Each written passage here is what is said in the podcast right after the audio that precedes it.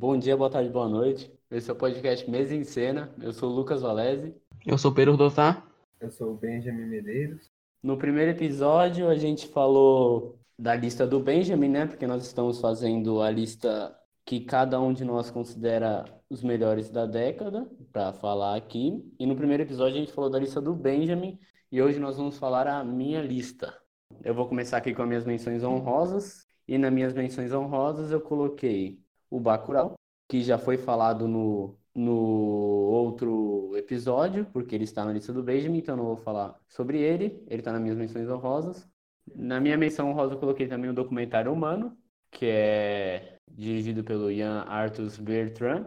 Coloquei ele aqui porque eu acho que, como documentário, ele abordou, ele abordou um tema que fugiu meio do que a gente está acostumado a ver de comentário, assim, pelo menos eu, e eu achei isso interessante, porque é um documentário com uma temática simples, bem simples, mas eu achei muito bem trabalhada. Que ele pega pessoas de diferentes lugares e elas colocam e coloca elas para falarem sobre coisas, digamos, cotidianas, coisas normais assim, coisas banais, tipo o que é amor, sobre questão de relações sexuais, sobre guerra, sobre essas coisas. É que o humano, eu vi que tinha um curta esses dias rolando no Facebook, o pessoal tava compartilhando um curta bem antigo, e me e pareceu muito a premissa, que chama Talking Heads, de um, de um cara que não sei falar o nome, acho que é é, russo, Krzysztof Kielovski. E a, a, ideia é muito parecida, só que é um curto documentário dele perguntando o cotidiano, coisas do cotidiano, assuntos banais assim para as pessoas e as conclusões que isso gera. Eu acho que eu já ouvi, eu, eu, acho que eu já vi em algum lugar também. Eu vi em algum lugar esse Talking Heads também. Então, eu achei bem parecido. Eu não cheguei a ver sobre, eu só vi o nome assim mesmo.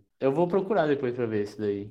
Então, na outra menção rosa, aqui eu coloquei o The Other Side of the Wind, que é do Orson Welles, que é o filme inacabado dele, saiu em 2018, tá no... É do Netflix, né? É, teoricamente é. É, teoricamente é do Netflix. Então, eu curti ele bastante porque eu não sei muito bem o que falar, porque para mim o, o, filme ele, ele falou por si só. Eu acho que foi. Eu não conheço o trabalho do Orson Welles, eu acho que por isso que eu não consigo falar muito sobre esse filme, mas eu gostei. Eu coloquei ele aqui por isso. Mas eu realmente não sei falar muito bem dele, não. O, eu, o que eu gostei na época que eu vi, é que eu não lembro muito, é que eu acho que dá pra perceber um pouco que eles quiseram bastante unir a tradição do, do Orson Welles de que ele meio que o pai do cinema moderno, né? E eles quiseram, tipo, colocar esse fascínio dele e tal, com... só que eles colocaram as coisas bem contemporâneas modo de filmar, que eu não sei necessariamente o que ele filmou, o que não é dele, o que é parte da montagem, o que, você sabe, tipo, mas eu achei interessante essa parte, assim, deles mesclarem provavelmente uma visão que com certeza não era dele, porque ele morreu, né? Porque tem uma visão bem contemporânea ali num trabalho que é bem moderno, porque o Orson Welles é um diretor bem moderno, tipo, desse período da década de 50, 60, e eu acho bem legal essa mescla que fizeram. Dá pra perceber bastante, assim. É, então, isso que eu queria falar, mas não consegui comentar por conta. Porque eu não sei se o trabalho dele é assim, ou por conta desse, dessa questão de que pode ser que tem uma visão que não é dele lá porque ele tá morto. Eu gostei dessa mescla também dessa coisa que o Pedrinho falou, do olhar, um, um filme ser contemporâneo, né? Meio que o Orson Welles ser um cineasta que firmou o cinema moderno e tudo. Só que eu acho que é, não tem como a gente saber até que ponto era a intenção dele fazer, que foi cumprido da intenção dele, até que ponto foi só o olhar ficou mais no olhar dos produtores e do montador. Mas eu acho que a intenção do Orson Welles era fazer um filme meio diferente, que acho que é por isso até que ele não conseguiu acabar ele, porque a carreira dele já foi um final bem trágico, assim, como foi o início dele, né? Desde mesmo até a marca da maldade que é, sei lá, um filmaço hoje em dia, super cult. Até fisicamente já dava pra ver a decadência do Orson Welles, aqueles anos. Mas eu acho que independentemente da, da ideia dele ou não, a ideia é muito interessante. O que eu mais achei. Eu acho que é um filme muito de é um, é um bom filme para você iniciar a filmografia dele, assim. Porque eu acho que você consegue perceber. Iniciar não, é, desculpa. para você ver depois, né? Que você já viu alguns. Porque você consegue perceber o que é totalmente Orson Welles, o que é totalmente cinema moderno e o que não é. E com esse o que não é, você consegue entendendo é, os negócios que, é muito, que são muito básicos do cinema contemporâneo, né? Tipo, tem uma cena lá com as velas, que me lembrou muita coisa do cinema contemporâneo e tal. E as cenas do começo me lembrou mais cinema moderno. E eu acho isso muito legal. Eu acho que é um filme bem de, de entender cinema. Tipo, você entender o que é. É, então, porque eu não. É o primeiro filme que eu vi dele, eu não vi nenhum outro. Então acho que por isso que eu não consegui pegar essa distinção. Ah, o filme acho que é uma grande homenagem ao cinema também, né? E que acho que todo diretor passa por essa fase, porque ele pega o John Huston para atuar como personagem principal, meio que fazendo ele, sei lá. É, eu, eu senti isso. Eu, eu, eu achei que era eu achei que era ele, né? É, e o John Huston também é um ator e diretor, né, do cinema moderno. É que nem o Dolor e Glória, basicamente. É, é ele mesmo, ele, ele tá morto pra falar que não é, né? Mas é ele. É, eu, isso eu percebi, essa homenagem ao cinema. Essa parte eu consegui. Isso que eu gostei, eu acho, pra dizer aqui. Porque a distinção eu não percebi muito assim, mas eu perce... mas olhando. Porque eu acho que aquele. O filme que eles estão fazendo foi feito antes, ou não?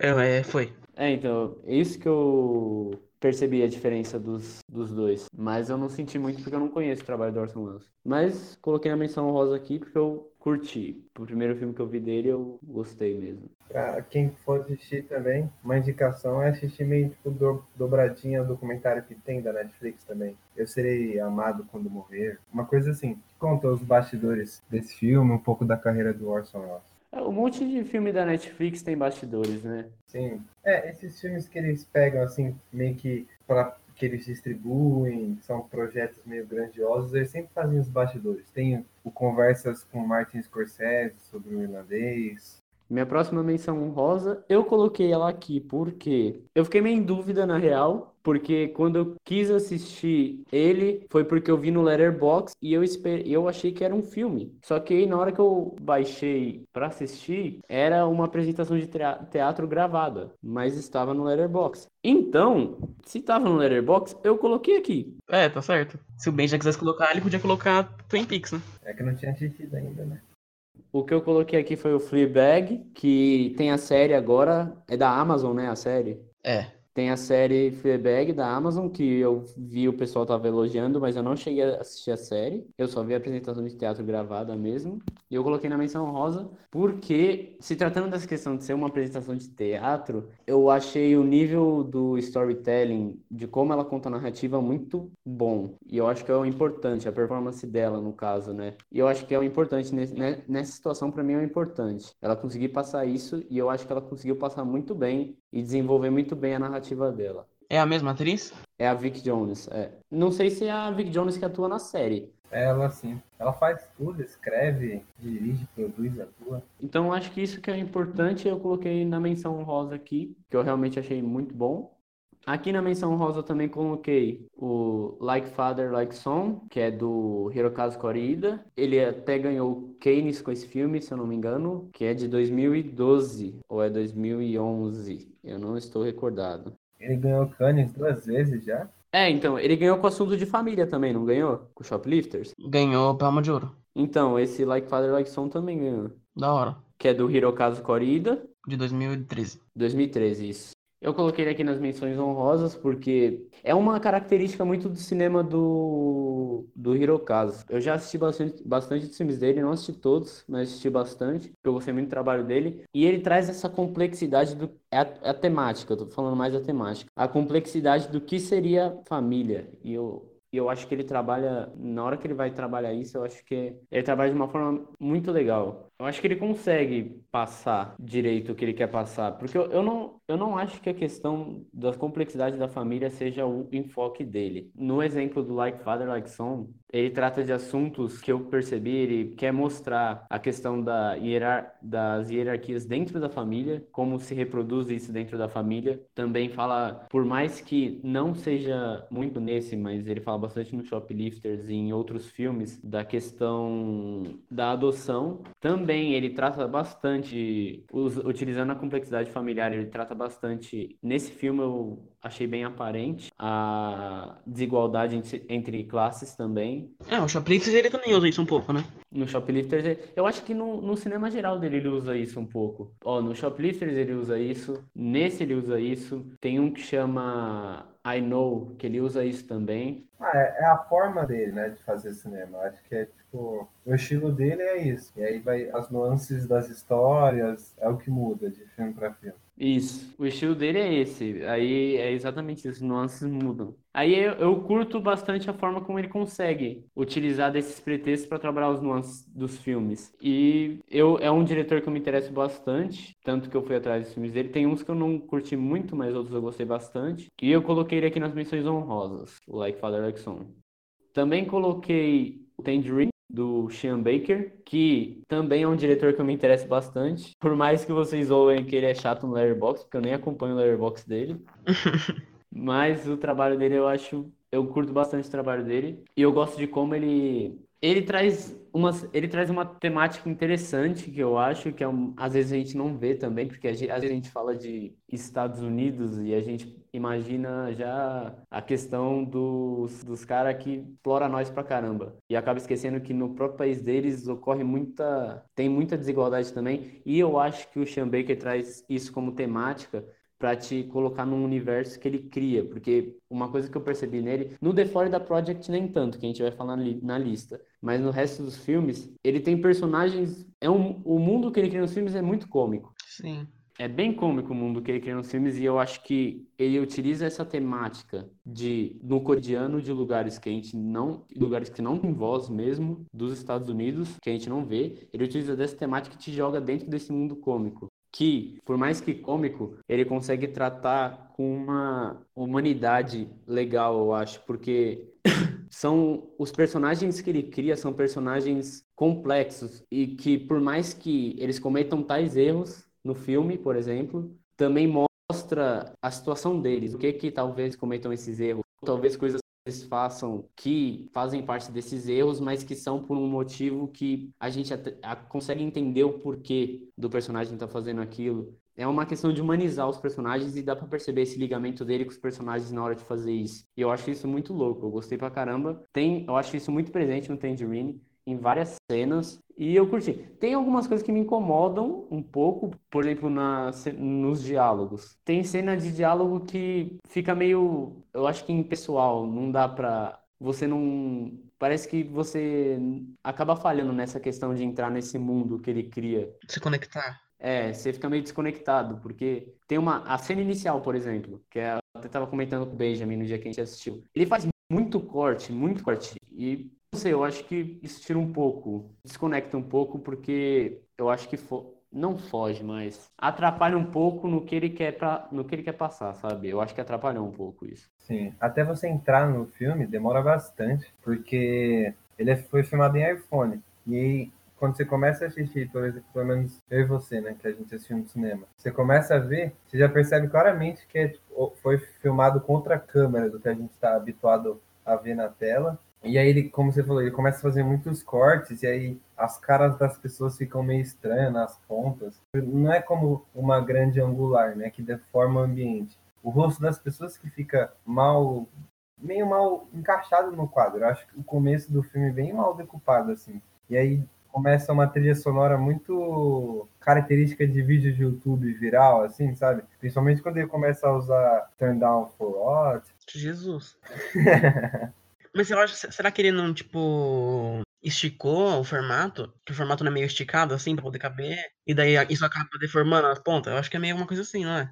Mas é, isso só acontece nessa primeira cena do café, do, da deformação do, do rosto. O resto Tipo, você percebe que foi filmado com iPhone, mas não é nada deformado, é só pelo o jeito como a imagem vem mesmo. Mas essa começo do café, a cara da personagem, é que eu esqueci o nome dela, mas da personagem que não acabou de sair da prisão, a amiga, sem ser aqui a principal, tem o rosto todo deformado. Eu acho que aqui, aqui saiu da prisão chama Deb.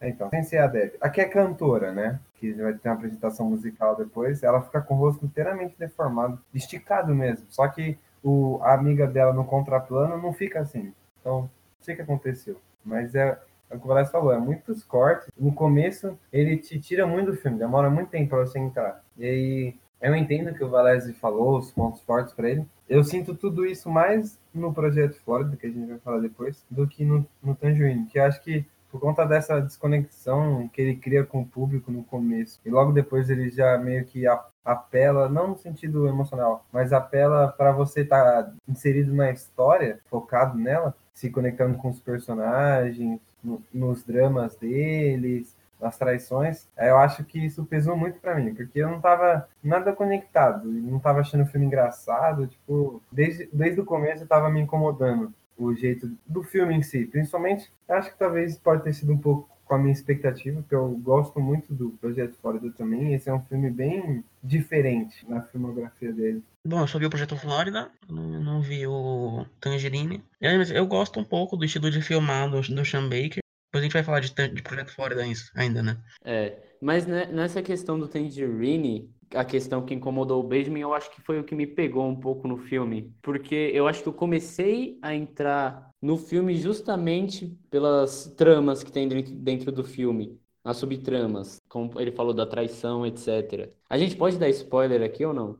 Pode. Então, aí o que eu acho que. Eu não acho que o filme seja apelativo nessas partes, porque eu acho que tem duas cenas para mim que exemplificam muito bem isso. A cena que a Cindy, eu peguei aqui, não é Deb, não tem nenhuma Deb no filme. É Cindy, que é a, a que acabou de sair da cadeia. Ela vai com a Dinah, que é a que ela pegou, é a menina que teve relação com o Chester, que é o namorado dela, né? Ela pega a Dinah, porque ela vai bater na Dinah, porque ela teve relação com o Chester, né? E ela vai assistir o show da Alexandra, que é a que é cantora no filme. Assistir o show e tem uma cena que elas vão pro banheiro. E por mais que a Cindy, o filme todo, acaba, né, tratando a Dinah, eu acho que com o tempo vai adquirindo uma. Elas vão firmando uma relação que no final não acaba firmada, porque acaba todo mundo ainda brigado, mas elas vão firmando uma relação que pelo menos não é algo apelativo do tipo, a todo momento ela tá massacrando a Dinah. Chega um momento que ela acaba só aceitando, tá ligado? Estar com ela. Tanto que no banheiro ela pega assim, vê que a Dinah tá toda mal maquiada, toda desarrumada, porque ela também, as mulheres no filme, elas se prostituem. Então acho que ali, sem ser apelativo,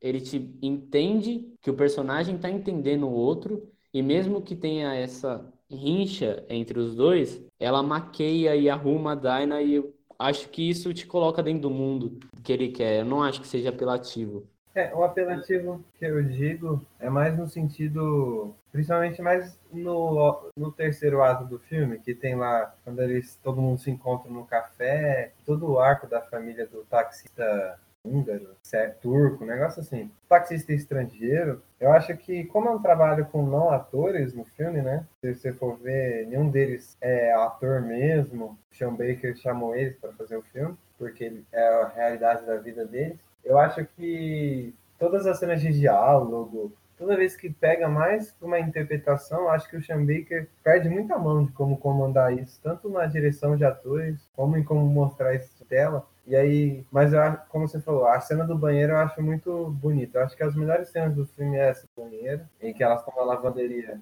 Porque são as duas cenas mais fortes do filme em que não tem diálogo, mesmo assim. É, é mais no no mover, nos detalhes, e como é, é mais uma questão é, de detalhes do movimento de mãos, de coisas do cotidiano, né? Elas fumando, usando droga no banheiro, se maquiando e colocando a roupa para lavar na lavanderia. Então são coisas que estão no hábito da, das atrizes em si mesmo, no dia a dia que elas vivem. Eu acho que aí, ali ele consegue filmar de um jeito mais sóbrio meio sobre mesmo, porque o, o, resto do filme eu acho que ele tá bem perdido, assim, ele consegue filmar de um jeito mais limpo e até emocionante, né? Não apelativo, mas eu acho que a, a parte agora quando pula para os arcos dramáticos e quando, principalmente nas cenas de diálogo, fica tudo muito estranho para mim.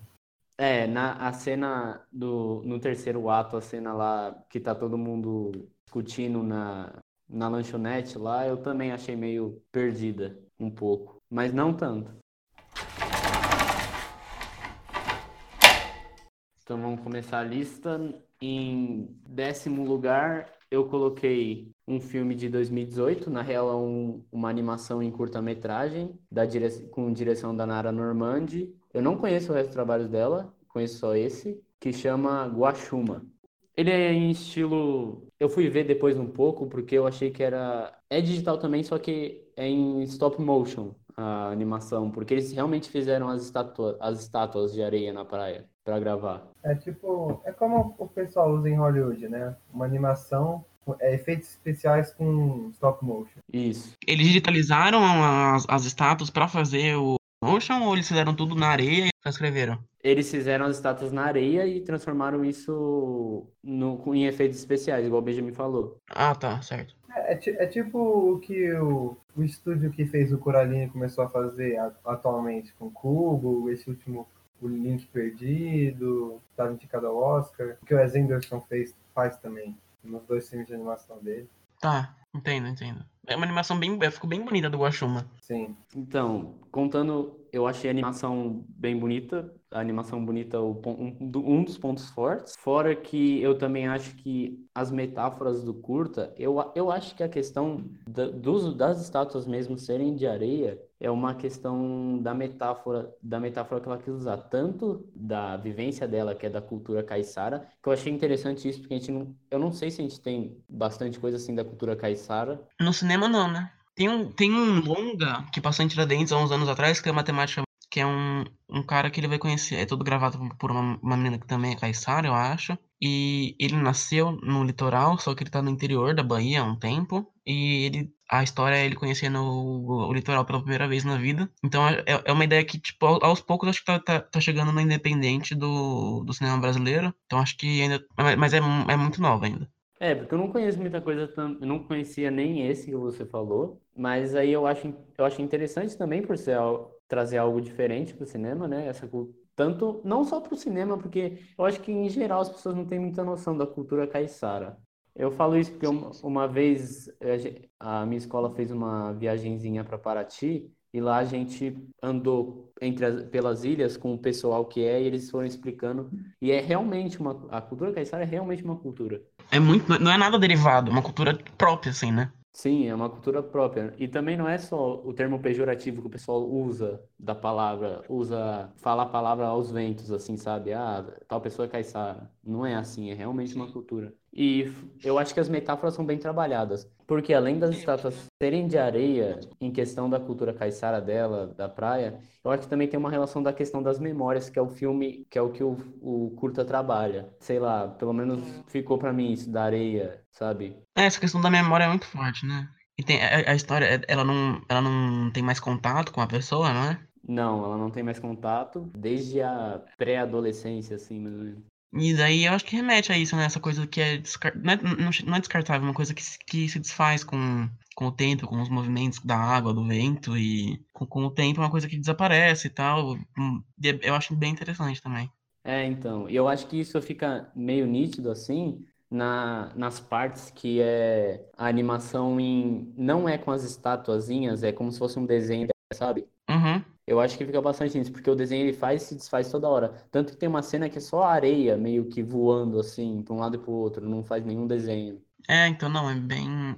Ele experimenta muito, assim, com, com essa forma, que é uma forma muito diferente. Não? Sim, eu também achei bem diferente. Isso me encantou para esse filme. Por isso que eu coloquei ele aqui na décima posição. Concordo com tudo que vocês falaram, é um filme muito bonito. A animação é uma animação bem diferente, né? Eu nunca tinha visto uma animação desse jeito. Eu acho que o filme em si passa uma mensagem muito bonita, né?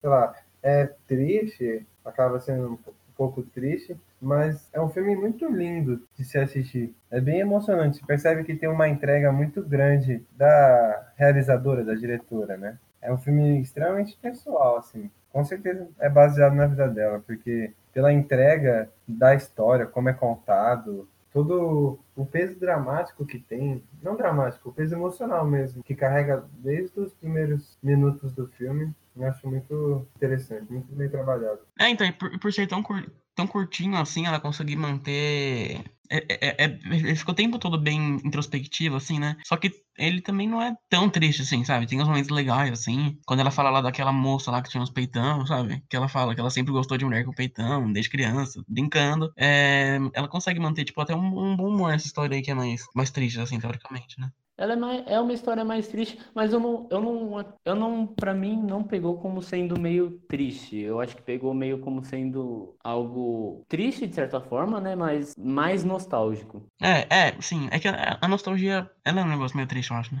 Não sei. É que Stranger Things deixou a nostalgia muito legalzinha, né? Mas a nostalgia também acho que é meio triste. Eu, eu acho que depende de como é, como é feito, né?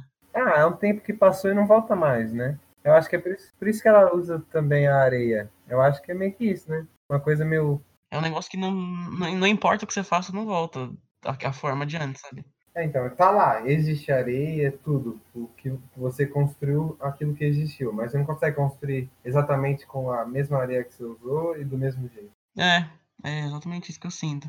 Mas eu não, o que eu digo de nostalgia não é de ser um sentimento bom que entra em é, oposto da tristeza. O que, eu, que entra em oposto da tristeza. O que eu digo de nostalgia é como um sentimento único, sabe? Um sentimento mais complexo, sabe? Sim, ah, sim, sim. A nostalgia, ela é meio triste pela, por essa questão de ser um tempo que não volta mais. Só que se você for ter, por exemplo, pessoalmente, assim, quando eu tenho, por exemplo, momentos de nostalgia, tem essa questão da tristeza, da falta daquele tempo que não vai voltar mais, mas também tem uma questão de, uma questão de tipo, se contentar, se alegrar com o que aconteceu, por mais que não vá voltar mais, entende? Eu acho que ele é um sentimento complexo, único, não é algo que se define por triste ou bom, ou alegre, ou ruim. É, é um sentimento. É, sim, sim, sim, é verdade. É um sentimento próprio, é único. Ele carrega muita coisa, eu acho. Mas eu entendo, tipo assim, Stranger Things conseguiu fazer aquele negócio bonitinho, legalzinho até, mas eu acho que para mim é mais. É, é, mais comum, é mais fácil o sentimento de nostalgia vir com tristeza, melancolia. Não, não que seja uma regra. É, eu acho que também varia muito de pessoa para pessoa, né? A questão. É, é, também. Porque vai depender muito da nostalgia que ela tá tendo também. É, também queria falar que eu acho muito legal. Eu, eu nunca, eu acho que um de animação brasileiro sendo dirigido por mulher, acho que é interessante também, muito legal.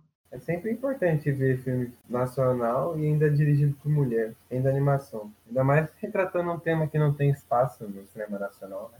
Esse espaço das mulheres no cinema nacional. Uma coisa bem triste, eu tava vendo um tweet hoje sobre um filme que tem na Amazon Prime, se não me engano, Café com Canela. Foi o primeiro filme em 34 anos que é realizado por uma diretora negra a ser lançado em circuito no Brasil, em salas, em um circuito não grande, né? Mas em, e ser lançado mesmo assim em circuito, não só em festival ou direto em streaming, essas coisas. Em salas, por mais independente que seja, não lançou, né? Teve em algum, em algum lugar passou, sem ser festival, né, também. Aham, uhum. é. É bem, é, é bem, é, é, bem triste isso, né? Eu, eu, também tava vendo porque é o filme aqui do Baú, né? Do BBB. E daí também acho que eu, vi essa thread. Sim, é, foi por isso mesmo. Mas é. E essa iniciativa aí do Gosto é muito legal. Por mais que seja um curta, né? Ainda não seja. É, é um trabalho pronto, assim, mas o, o longa e tal. Mas dá pra ver que tem, tem uma mudança. Acontecendo pouco, mas acontecendo um pouco, né? Sim. E esse Guaxume, ele pegou uma certa visibilidade, não pegou? Ele ganhou algum prêmio, não ganhou? Ganhou, é, então. Eu só não lembro aqui. Como que você achou esse filme, Valézio? Tem uma a lista, a lista da Abracine. Ah, ele tá na lista das 100 melhores animações? Ah, então foi essa a, o, o, prêmio. Ele, ele tá na. Mas ele também ele tava no, no prêmio de cinema nacional em melhor curta de, de animação. É, então. Eu peguei da Abracine. É, mas ele tava na lista da Abracine também, que, é, que eu acho que é mais interessante ainda do que esse prêmio. Eu tanto que eu peguei a lista da Abracine porque eu queria conhecer mais sobre curtas nacionais. Porque eu não sabia nem por onde começar a assistir curta, assim. Aí eu peguei essa lista da Abracine para assistir. E eu escolhi o Guaxuma da, da Nara Normandi justamente por eu não conhecer o trabalho muito das diretoras mulheres no Brasil nacional. Aí eu peguei e escolhi. E tanto que no, na minha cabeça eu não estava associando que seria uma animação. Porque eu só vi o nome, peguei lá no torrent, baixei e não vi nada sobre e assisti depois. E eu não imaginava, não associei que ia ser uma animação. Aí. Que é uma animação. É, é interessante isso mesmo. O filme, o filme tá bem acessível pra achar na internet. Ah, agora tá no Vimeo. É, tem com legenda em inglês até no Vimeo, se não me engano. Nono lugar, eu tinha colocado Gone Girl do David Fincher, mas como ele já foi falado na lista do Benjamin, nós já falamos dele na lista do Benjamin, eu vou fazer uma menção no lugar dele. E a menção que eu vou fazer é como a gente já tinha comentado, na, eu já tinha comentado nas menções, do Shoplifters. Veio para cá como assunto de família, do Hirokazu Horida também. E eu vou fazer essa menção a ele porque foi, foi o primeiro filme que eu assisti do Hirokazu e foi o que me interessou ir atrás do trabalho dele para dar uma olhada. Eu acho que tem uma questão bastante presente sobre um negócio que eu acho interessante do Hirokazu, antes de falar, é que ele faz bastante atuação com crianças. E eu acho que, por uma entrevista que eu já vi do Sean Baker dele falando sobre co como é dirigir crianças, falando do The Florida Project, eu achei curioso disso do, do Hirokazu, que eu acho que ele consegue trabalhar muito bem com a atuação das crianças. E dá pra perceber que ele tem uma ligação com os personagens que ele traz no filme. Ele aborda bastante as questões de complexidade familiar, sobre um questionamento sobre o que é família e eu acho que ele utiliza bem isso como pretexto nesse filme para nos colocar dentro de uma questão de desigualdade social mesmo. Tanto que no filme a gente vê que a menininha lá, ela era que depois ela vai se chamar Lin, mas eu não lembro qual era o nome dela antes. Também não. Aqui eles acham, né? É, isso. Que eles acham lá na varanda. Ela vivia numa casa que, nitidamente, na primeira cena que ela aparece, a gente já percebe que ela não era bem aceita lá dentro. Ou seja, os pais dela não aceitavam muito ela. Então, meio que maltratavam dela. Aí esse casal, que é um casal pobre, pega ela e leva para casa e lá eles começam a cuidar dela. Que é essa questão do que é família e esse jogo com a desigualdade social. Que no final eles acabam perdendo a guarda dela e do menino, que eu acho que chama Suga. É isso ou não? Acho que é, não tenho certeza, mas acho que é. É, eu não lembro também qual é o nome dele, por conta deles não terem condições para manter esses dois, e eu acho que ele tra consegue trabalhar isso muito bem. Eu acho eu pelo menos consegui entrar nisso que ele quis passar. É um filme desga meio desgastante, mas eu acho que isso é uma, algo do próprio Hirokazu. Os filmes dele são desgastantes, pelo que eu assisti, mas eu acho que é, é bem trabalhado. É, então, eu assisti. Eu, eu gostei, eu acho que tem, que tem cena que. Eu, eu acho que articula algumas cenas muito bem. Ele cria uma história que envolve, mas eu acho que ele é um pouco extenso, assim. É, é, um filme que não me. É um filme que não me envolveu, no sentido de que ele não me trouxe vontade de pensar sobre ele, entendeu? Então, eu acabei nem pensando muito e nem refletindo. Acho que é uma história que é, é bonita e tal, mas eu acho que não consegui me conectar muito. Por mais que algumas cenas ele articule bem a, o drama do filme, e a história não é ruim, ele, em nenhum momento ele deixa a história ficar horrível e o clima cair lá embaixo, mas eu acho que tem uma extensão ali ele, que, não, que não deixa a gente se conectar muito com a história. Eu acho que, para mim, eu não gostei muito do filme, assim. Acho que entre a gente eu fui o que menos gostei do filme. Mas eu acho que a força do filme tá nas cenas entre os irmãos, os irmãos mais novos, quando eles estão furtando as coisas no mercado, tudo. A cena inicial lá do primeiro furto dele com o pai, pai adotivo, é muito legal também. Só que eu acho que o, as cenas na casa, assim, não é que eu acho ruins, mas foi uma coisa que não me pegou, assim, no filme, né? E eu acho que quando deu meia reviravolta lá no final, da polícia ir lá, os caras tá envolvido com assassinato e tudo, mesmo que, tipo, a gente entenda que foi, não foi um assassinato de meio criminoso, assim, né? Foi meio é, autodefesa. Mas aí, nossa, quando, quando isso aconteceu, eu saí totalmente do filme. Eu acho que foi uma coisa, não foi uma coisa inesperada, mal construída, sabe? Porque, tipo, do nada, pum, acontece isso, pá, é, isso, isso concordo. Isso me tirou muito do filme. Eu acho que o, o final sempre é importante no filme, né? É como se encerra o que você estava assistindo. Então acho que quando você é totalmente, pelo menos para mim, né? Quando eu fui totalmente tirado do filme na entrada do terceiro ato, do clímax e tudo mais, isso me atrapalhou bastante. Até para pensar mais coisas sobre ele. Mas é o que eu disse. Eu não gostei muito. Achei algumas coisas jogadas, principalmente da menina adotiva mais velha, que trabalha meio que no, no, no tipo de garota de programa. Eu achei bem jogado aí. Tem, tipo, um draminha lá da avó, meio que sequestrou ela literalmente para conseguir ganhar atenção. E aí os policiais jogando isso para conseguir investigar. Tipo, eu acho que o diretor tava seguindo um caminho de um drama familiar e tal. E aí eu acho que a força do filme é, são as crianças. E eu senti que elas foram. Elas são a força do filme, mas ao mesmo tempo elas foram subaproveitadas, porque acho que ele focou tempo demais nessas coisas. Principalmente o casal dos pais adotivos, né? Eu achei, meu, a cena lá que eles transam e tudo, não tem nada contra, mas ali também foi um momento que me saiu muito, porque tava sendo um filme, é um filme pesado, assim, é, não pesado enquanto você assiste, mas não, tá, não trata temas leves, né? Tem as crianças e tal, tem meio ar de inocência, mas não é um filme leve nem pesado, assim.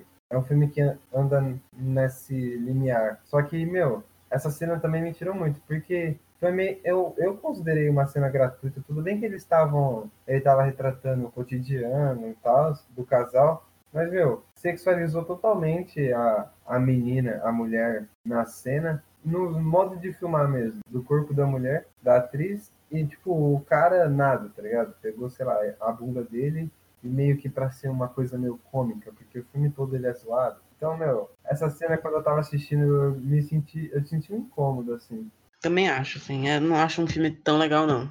É, então. Mas eu entendo o que o Valésio falou. É, não concordo porque não foi o que eu senti no filme, mas você falando eu entendo. Acho que é porque é um filme que. Ah, acho que todo filme é isso, né? Depende de como você consegue entrar nele, se absorver, entrar no que o filme representa. E aí cada um vai ter uma interpretação diferente, né?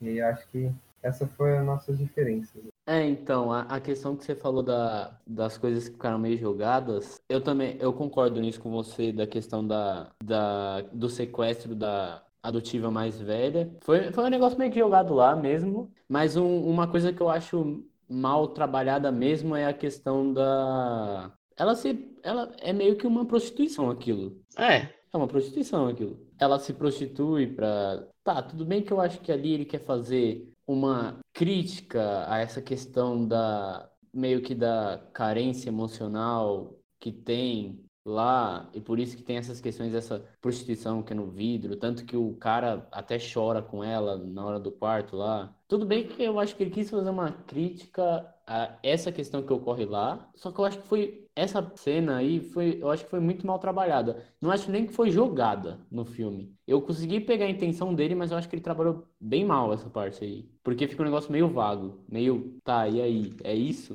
Essa cena eu realmente acho mal tra... essa subtrama, na real, não cena. Eu acho mal trabalhada essa subtrama aí. É, eu sinto que parece que ele não não sabia direito o que ele queria dizer no filme, aí acabou querendo falar muita coisa, e eu senti que ele não falou praticamente nada. Porque aí ele começa com isso, né? E aí fala disso, do abandono emocional dos jovens e tudo, e aí retrata a vida dos caras que vivem de furto, e aí mostra uma senhora que sequestra o, o, uma filha da família do ex-marido para conseguir pensão e família pobre e classes sociais e a filha que é maltratada em casa. Eu acho que ele quis abordar tanta coisa que com um filme meio desconexo assim. Eu senti que o filme tem blocos, mas não tem uma unidade entre eles, eles não se conectam. Ah, na questão da unidade, eu acho que eu consegui entender a unidade dele. Eu acho que tem uma unidade para mim. Eu acho que ela fica realmente na parte que você falou no ponto forte, que é nas crianças. Eu não acho que elas são subaproveitadas. Porque eu acho que elas basicamente dominam a, o filme em questão de da duração do filme em si, eu acho que elas dominam o filme. É, eu acho que é predominantemente a questão das crianças que aparece. Então eu não entendo muito como são subutilizadas. Em oitava posição, oitavo lugar, eu coloquei o documentário da Eva DuVernay, que é da Netflix também esse documentário, o 13 terceira emenda. Eu coloquei ele aqui porque eu acho que, por ser um documentário, e por um documentário meio que ser um, um relato, estar relatando algo, eu acho que ele cumpre essa função e ele, em questão da. da ele, querendo ou não, é um documentário bem histórico, assim, porque ele traça desde o fim da escravidão até como funciona atualmente o sistema carcerário nos Estados Unidos, que é uma indústria, basicamente, é uma indústria do lucro. E eu acho que ele trilha perfeitamente essa questão. Eu acho que não tem um furo. Todos os pontos são colocados e explicados e ele consegue fazer essa transição histórica muito bem. E eu acho que é por isso que eu coloquei aqui. Fora a questão de ele é um documentário impactante, ele realmente gera um impacto. E no final, ela meio que é um negócio que eu achei muito interessante. Que eu até tinha visto antes no, num curso que eu fiz com o Benjamin. Só que aí, na hora que eu realmente vi o documentário todo e vi isso no final, eu consegui entender. É realmente interessante a quebra de expectativa que ela dá. Porque é um documentário todo impactante, forte. Só que no final ocorre uma quebra de expectativa. Ela dá, ela mostra perfeitamente que acontece querendo ou não, no documentário, to todas as pessoas são colocadas como presos, ou mortos, ou escravizados, mas ela, ela trilha isso na, histórica de, na história, ela gera impacto com isso, mas no final ela quebra expectativa colocando uma música que é um negócio assim, Letter for Free, algo do tipo, eu vou achar aqui, vou falar o nome, mas ela coloca essa música que tem uma letra de certa forma esperançosa, com imagens das pessoas negras cumprindo, é, realizando coisas que são cotidianas, coisas normais, para dar essa noção de que as pessoas negras não estão só na posição de escravizados ou presos ou mortos, são pessoas e por isso que é necessário ter um relato sobre o que acontece e colocar a cabeça para pensar sobre essas questões, porque são pessoas normais que levam vidas normais e ela quebra um pouco essa, esse impacto do documentário com essa questão mais esperançosa, de que por mais que esteja de tal forma, ela dá uma esperança para que essa questão não deixe de ser pensada, seja realmente pensada. Porque se termina a esperança, meio que deixa de lado, entende? Sim, sim, é, eu acho que é, é importante para todo mundo, mas também acho que como ela é negra, né, a diretora, também é importante para quem é negro ver o filme, né? É uma coisa que eu acho que só que quem é, né, que ninguém aqui, que ninguém que participa do podcast não é, ninguém que está nesse episódio, e, mas eu imagino que seja algo que ela não, ela não, não quer deixar uma coisa para baixo, ela quer ajudar é, o público-alvo do, do, documentário, ela quer que as pessoas tenham esperança, que elas que tenham, que esse final dê uma força de vontade para elas, né, combaterem todos o, o, problema, os problemas que ele, que ele apresenta. Sim, é um documentário bem pesado, né? Sim, é completamente. Mas ele é muito bom na parte teórica dele, né? Ele mostra ele mostra coisas que a gente não sabia e ele mostra um, um rumo que o Brasil está tomando de encarceramento em massa, não só encarceramento em massa, que o Brasil já toma, mas que também é o de privatizar prisões, né? Ele mostra como isso só piora a situação e tal. Então, é isso, né? Eu acho que é um tema que tá, tá muito em discussão no Brasil também, questão do sistema punitivista, né? Eu não considero nem que é um sistema carcerário, é um sistema de punição mesmo, né? Cárcere é punição, então então, é um, é um tema que está muito em voga no Brasil, né? E por isso eu acho que ele é tão importante, ainda mais ele estando numa plataforma de streaming tão, tão fácil acesso. Acho que ele cumpre um papel muito, muito bom. E ele não é um comentário muito. Ao mesmo tempo que ele é denso, pesado, ele é muito fácil, ele tem uma linguagem bem acessível e todo mundo que tá assistindo, qualquer pessoa vai conseguir entender tudo que ele tá passando e tal. Eu não gosto um pouquinho do uso das músicas durante o documentário, mas é a minha única ressalva. Sim, a parte onde toca as músicas e fica as letras no fundo. É, eu não gosto muito dessas partes, assim. acho a escolha das músicas de vez em quando eu não gosto tanto e tal, mas de resto acho que é só isso. Eu gosto dessas partes. Algumas coisas só que também eu senti um pouco é que o filme ele segue uma progressão histórica em determinado momento depois ele segue mais para uma progressão temática, né? Mas ele sempre vai um pouco nessa histórica. E às vezes as músicas, quando começava, teve um momento que eu senti um pouco isso, né? Eram músicas que eram ou muito depois, é, ou muito não, que eram músicas muito depois do fato que estava acontecendo, ela estava retratando naquele momento. Aí aquilo eu achei um pouco meio estranho, assim. Talvez é, eu não entenda o motivo dela ter usado, porque talvez dialogue mais com o povo preto e principalmente a, a comunidade lá nos Estados Unidos. Mas é também a minha única ressalva ao documentário. Tirando isso, eu acho ele muito bom. Acho que por ele estar na Netflix, como você disse, ele assume uma é uma linguagem extremamente acessível, fácil de se entender, né? Não é ela querendo inventar nada de novo no estilo de fazer documentário, querendo inovar, não. É ela fazendo não o básico, mas fazendo o que a gente conhece de modo exemplar e retratando um tema extremamente denso. Um tema também extremamente atual, igual o Pedrinho falou, principalmente para o Brasil. É, eu acho que até daria pra fazer uma versão do 13 terceira Emenda, óbvio que não com esse nome, porque o Brasil não tem uma, né? Mas daria pra fazer um documentário assim no Brasil, óbvio, porque a história se divide em muitos pontos, dos Estados Unidos com o Brasil, mas o final a gente tá vendo que tá sendo a mesma coisa. Sim, o Brasil não teve apart... apartheid não, é como que chama? Segregação. É, lá eles tiveram uma reforma agrária, né? No começo, assim que a, que a escravidão terminou. A história diverge em vários pontos, mas esse final agora das políticas de guerra a drogas, de neoliberalismo e encarceramento em massa é praticamente a mesma coisa. Então, ele já dialoga muito com a gente, mas eu, eu enxergo muito um documentário brasileiro assim que daria para ser feito. Então, ele. E eu acho que ele, ele não ele faz, é, que nem o Benjamin falou, ele é certeiro, assim, ele usa a linguagem de forma eficiente. Óbvio que ele tem pretensões artísticas, óbvio, né? Dá para perceber e tal. E muitas vezes, muitas vezes elas funcionam. Mas ele é bem certeiro e ele é bem eficiente no, na proposta dele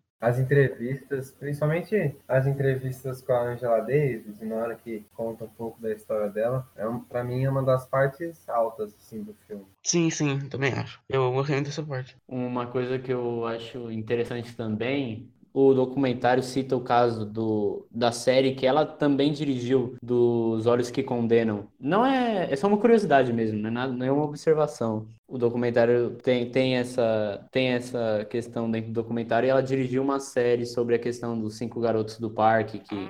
Ela faz um paralelo com o Nascimento de. Que é a questão de das mulheres brancas temerem os homens negros, de ter essa figura do homem negro sexual e tal ela faz esse paralelo com o. É, é, eu acho muito interessante. Ela, ela tem é, essas partes que ela fala do nascimento de uma nação também, eu acho legal. Essa parte que ela comenta do nascimento de uma nação é muito boa também.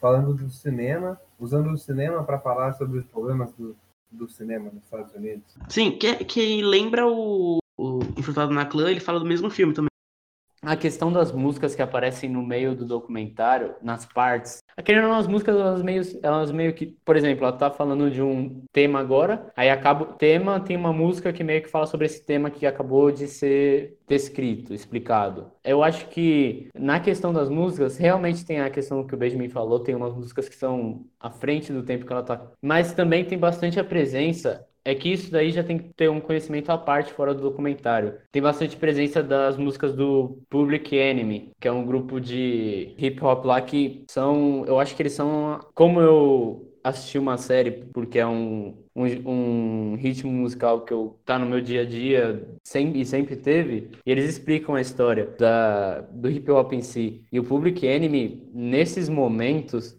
de, nessa questão do, da política de punição do, e do sistema carcerário, ele é um, o que mais representa essa questão do encarceramento em massa das pessoas, das pessoas, principalmente, é, em especial do homem negro nos Estados Unidos. Esse, o grupo Public Enemy é um dos porta-vozes disso. Tanto que é o nome deles, né? Public Enemy, inimigo público. Então, a questão do Public Enemy eu acho que é bem encaixada no documentário. Falando mais sobre o cinema da Ava DuVernay, né? Que é, tirando aquele filme que ela fez pra Disney, eu não assisti também. Madame no Tempo. É, mas eu acho que não, não retrata os temas que o cinema dela costuma retratar. No filme ela usa atrizes negras como protagonistas maiores, assim, mas os outros filmes dela, 13 terceira emenda, Selma e a minissérie, que é meio que um filme, né? É. Que ela fez pra Netflix, são meio que sobre não as mesmas coisas, mas é, é o, a mensagem que ela quer passar com o cinema dela, né? É um, um, cinema de retratar o povo, o povo preto lá dos Estados Unidos, de retratar os problemas que eles enfrentam e de criar uma identidade maior, assim, porque ela usa o Selma retrata o Martin Luther King e mostra outras facetas dele, assim, do que do que a gente conhece, pelo menos aqui no Brasil, do que é mostrado dele, né? Mostra ele que ele é, foi uma pessoa meio comum, assim, né? Além, ele foi um líder, sim, muito importante, mas ele era uma pessoa comum. Aqui ele é meio que, ele parece uma figura meio sobre-humana, até. Isso cria um pouco de afastamento de identificação, né? E que esvazia, esvazia o esvazia o discurso dele, né? Sim, é, principalmente isso também. Fica essa coisa idealizada e tal, mas parece que é tipo uma brincadeira e tal. É a mesma coisa que acontece com o Malcolm X, que aqui ele é, é ele é dito como tipo super violento, extremista, e aí também esvazia totalmente o discurso. Eu acho que esses filmes, o cinema do Spike Lee e da Ava DuVernay, eu acho que são cinemas muito importantes pro cinema mundial, mas principalmente pro cinema americano. Meio que essa questão de gerar uma imagem em torno do Martin Luther King e do Malcolm X meio que descaracteriza, né, a pessoa, descaracteriza eles. Você denota uma por exemplo, que ele explicou, o Benjamin citou do Malcolm X, daquele ser retratado como super extremista e violento, etc. Você descaracteriza a pessoa e acaba colocando, implicando o que ela é, sabe? As pessoas falam o que ela é e ela nem é isso. Descaracteriza para criar uma imagem. Sim, é, ignoram o discurso dela, né? Meio que eles dão a própria interpretação como a verdade e não o que a pessoa falou. Isso, não o que a pessoa quer mostrar, né? É, e eles, eles colocam ainda o Martin Luther King e o Malcolm X como antagonistas um do outro, né? É, então. E aí piora toda a situação. Parece que tipo, é, é, um movimento dividido, que eles não querem as mesmas coisas, só que eles lutavam pelos mesmos direitos com algumas diferenças, né? Principalmente, a gente vai pesquisando um pouco mais, eu não conheço tanto. É mais uma coisa ou outra que eu pesquisei e os filmes. Mas a gente vê que, acho que pra mim, eu sinto que a principal diferença, acho que era mais na questão, na religião que cada um seguia. Mas a luta em si, eles estavam lutando pelos mesmos direitos, praticamente diferenciava mais era a religião, né? Sim, exatamente. Não existe um conflito entre as ideias deles, só existem suas particularidades, mas de criar um conflito que não existe acaba descaracterizando até mesmo o que, num, to, num geral, eles procuravam. Eles colocam como se fossem visões antagônicas uma do outro, né?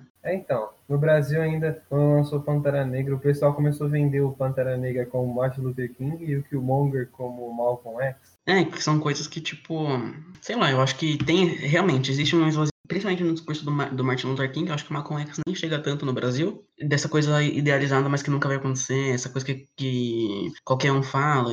Esses dias tava, é, como que é? Tava publicado no Facebook uma foto de um, de um carro de polícia nos Estados Unidos com a foto dele e usaram essa imagem para capitalizar em cima, um discurso para capitalizar, capitalizar em cima e esvaziar todo o valor que ele realmente tem, sabe? Óbvio que ainda é uma, uma, uma imagem, uma figura muito forte, mas acontece, tá acontecendo isso. Na minha sétima posição, eu tinha colocado o Uncut Gems, que também está na lista do Benjamin, do Seth Bros. Mas, como estava na lista do Benjamin, eu também vou fazer uma menção aqui, vou substituir ele e eu escolhi o Midnights, do Jonah Hill, para fazer essa menção no lugar do Uncut Gems. Bom, o Midnights é, é o primeiro trabalho do Jonah Hill, o primeiro longa que ele dirige, e na minha visão, o que eu, eu consegui entrar no mundo que ele propõe, que é, ele nos coloca, ele traz como temática assim a entrada de um, de certa forma, a entrada de um menino na juventude, conhecendo as, umas amizades mais velhas tal. Ele utiliza isso como temática, utiliza as complicações familiares desse menino como temática também. O skate é também uma temática, né, nos anos 90, e te coloca dentro desse mundo que eu acho que ele quer mais retratar. Eu acho que ele busca retratar mesmo a juventude em si da, dos anos 90, igual, mais ou menos igual aquele filme O Kids, tanto que as pessoas compararam bastante com o Kids. Eu não cheguei a assistir o Kids, mas pelo que eu sei, eu acho que tem bastante diferença do Midnights pro Kids. E eu acho que ele, ele consegue fazer isso não apenas na questão de utilizar essas temáticas como alavanca, e eu acho que ele executa bem, mas também na questão da ambientação do filme.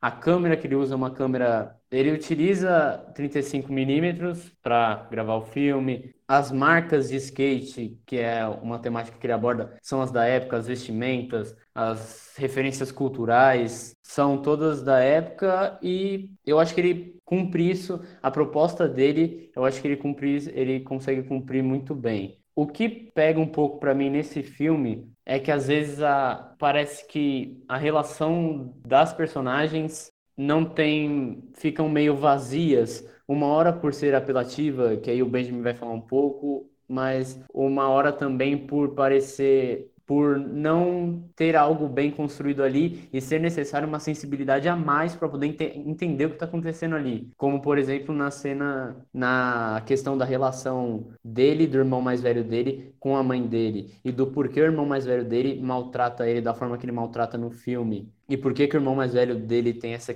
uma questão de temperamento, de humor muito forte, o porquê disso, você precisa ter uma sensibilidade para entender, porque eu não achei que é construído legal. Porém, eu acho que como primeira obra, o Jonah Hill também, que era, é muito associado aos filmes de comédia, besterol, assim, ele é muito associado a esses filmes. Eu acho que ele conseguiu desfazer aquela imagem que tinha dele e criar uma imagem dele, criar essa estética dele e conseguir cumprir a proposta que ele traz pro filme. E eu acho que, por isso que eu coloquei na menção aqui, eu acho que ele executou muito bem isso. Eu gosto bastante do filme também. A única coisa que me incomoda mesmo é os diálogos. Quando vai retratar as relações do grupo, assim, um diálogo, por exemplo, principalmente do no grupo, quando eles estão, tipo, na, falar aquelas besteiras de ah, só tem duas opções, tem que escolher uma das duas, não tem jeito. Ou você beija sua mãe, ou sua avó, não sei o quê. E aí, sei lá, o Jonah Hill não é o primeiro filme que ele escreve, é a primeira direção dele, mas ele já escreveu outros filmes, comédias, né? Ele escreveu os dois Anjos da Lei,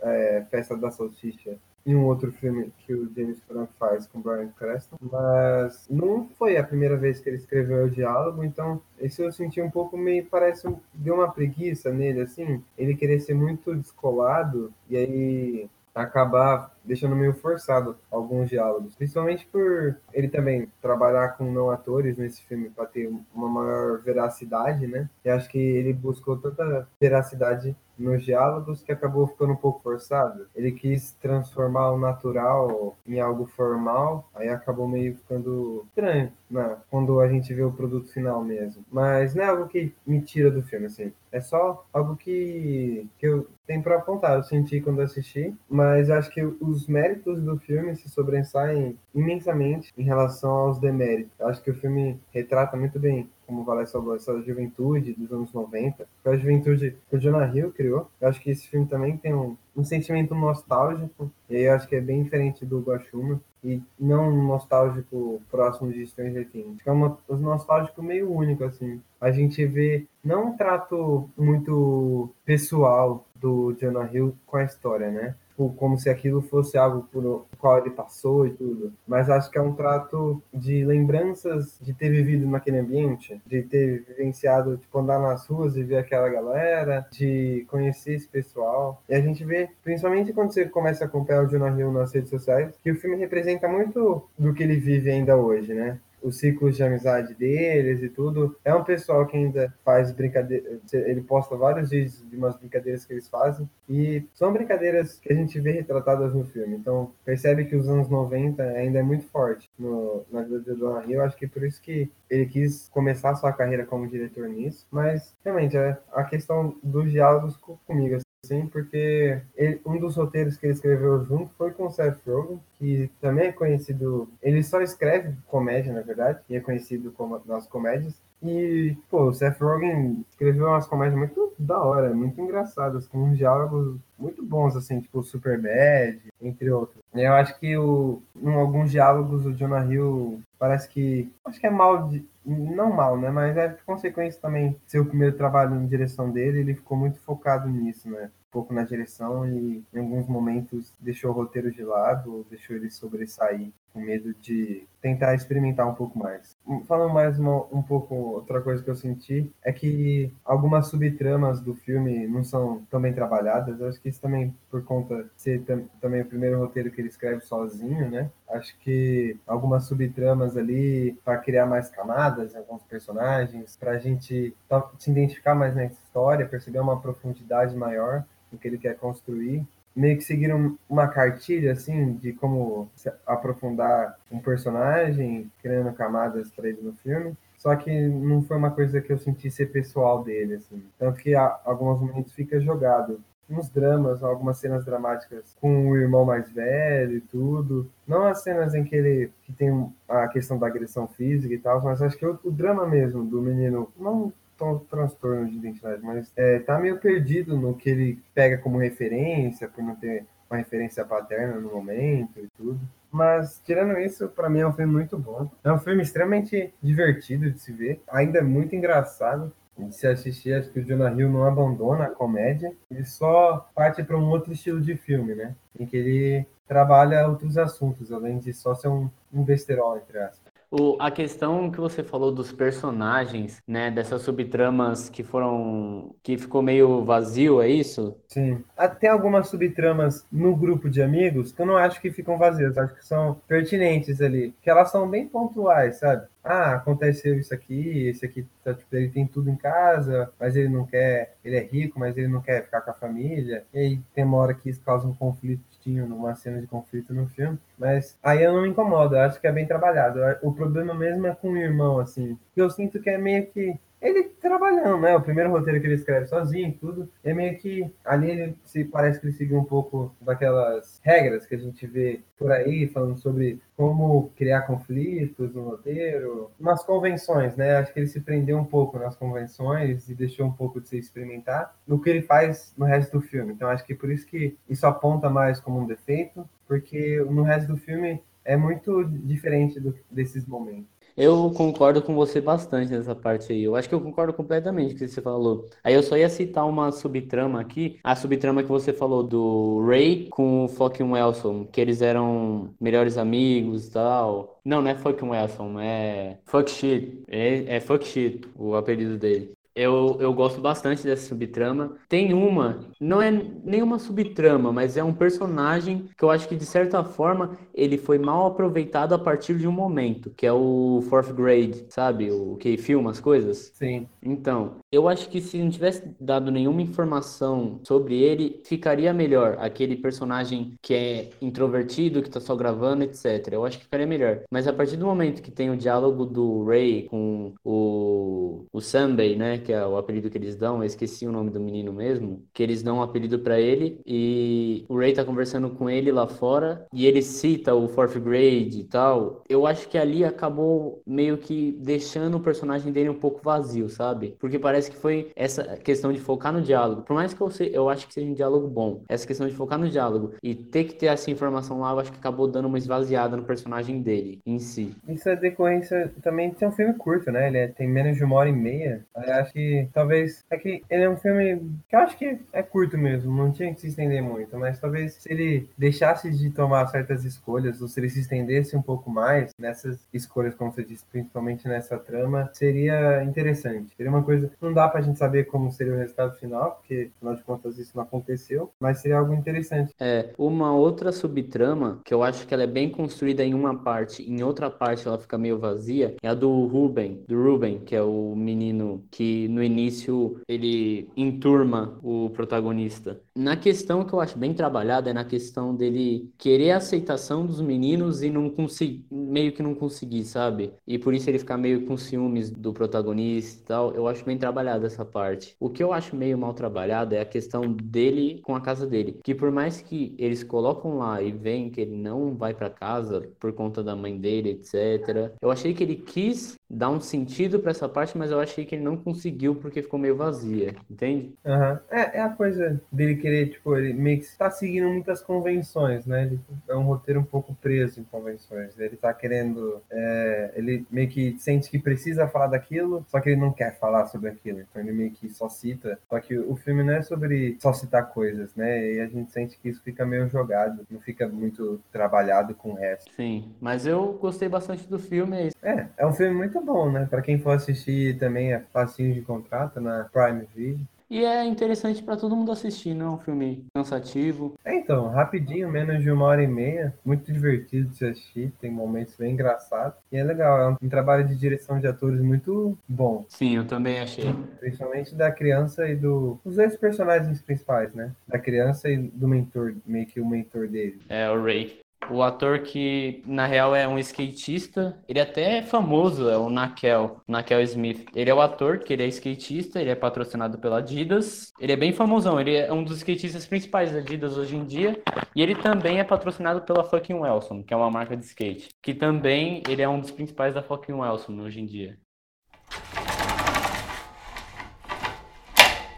O próximo filme que eu coloquei aqui foi o Get Out, do Jordan Peele. Bom, Get Out eu, eu realmente gostei bastante do filme. Eu fui assistir ele um pouco antes de fazer a lista. Eu não assisti quando saiu, demorei bastante. Eu só assisti quando ele saiu no Netflix, pra falar a verdade. E eu coloquei aqui nas menções porque eu acho que o Jordan Peele, nesse filme, eu não assisti o Us, eu só assisti o Get Out. Fica aí a recomendação pra você assistir o Us, que é um filme muito bom. E que eu não gosto muito, não. E o que a gente vai fazer?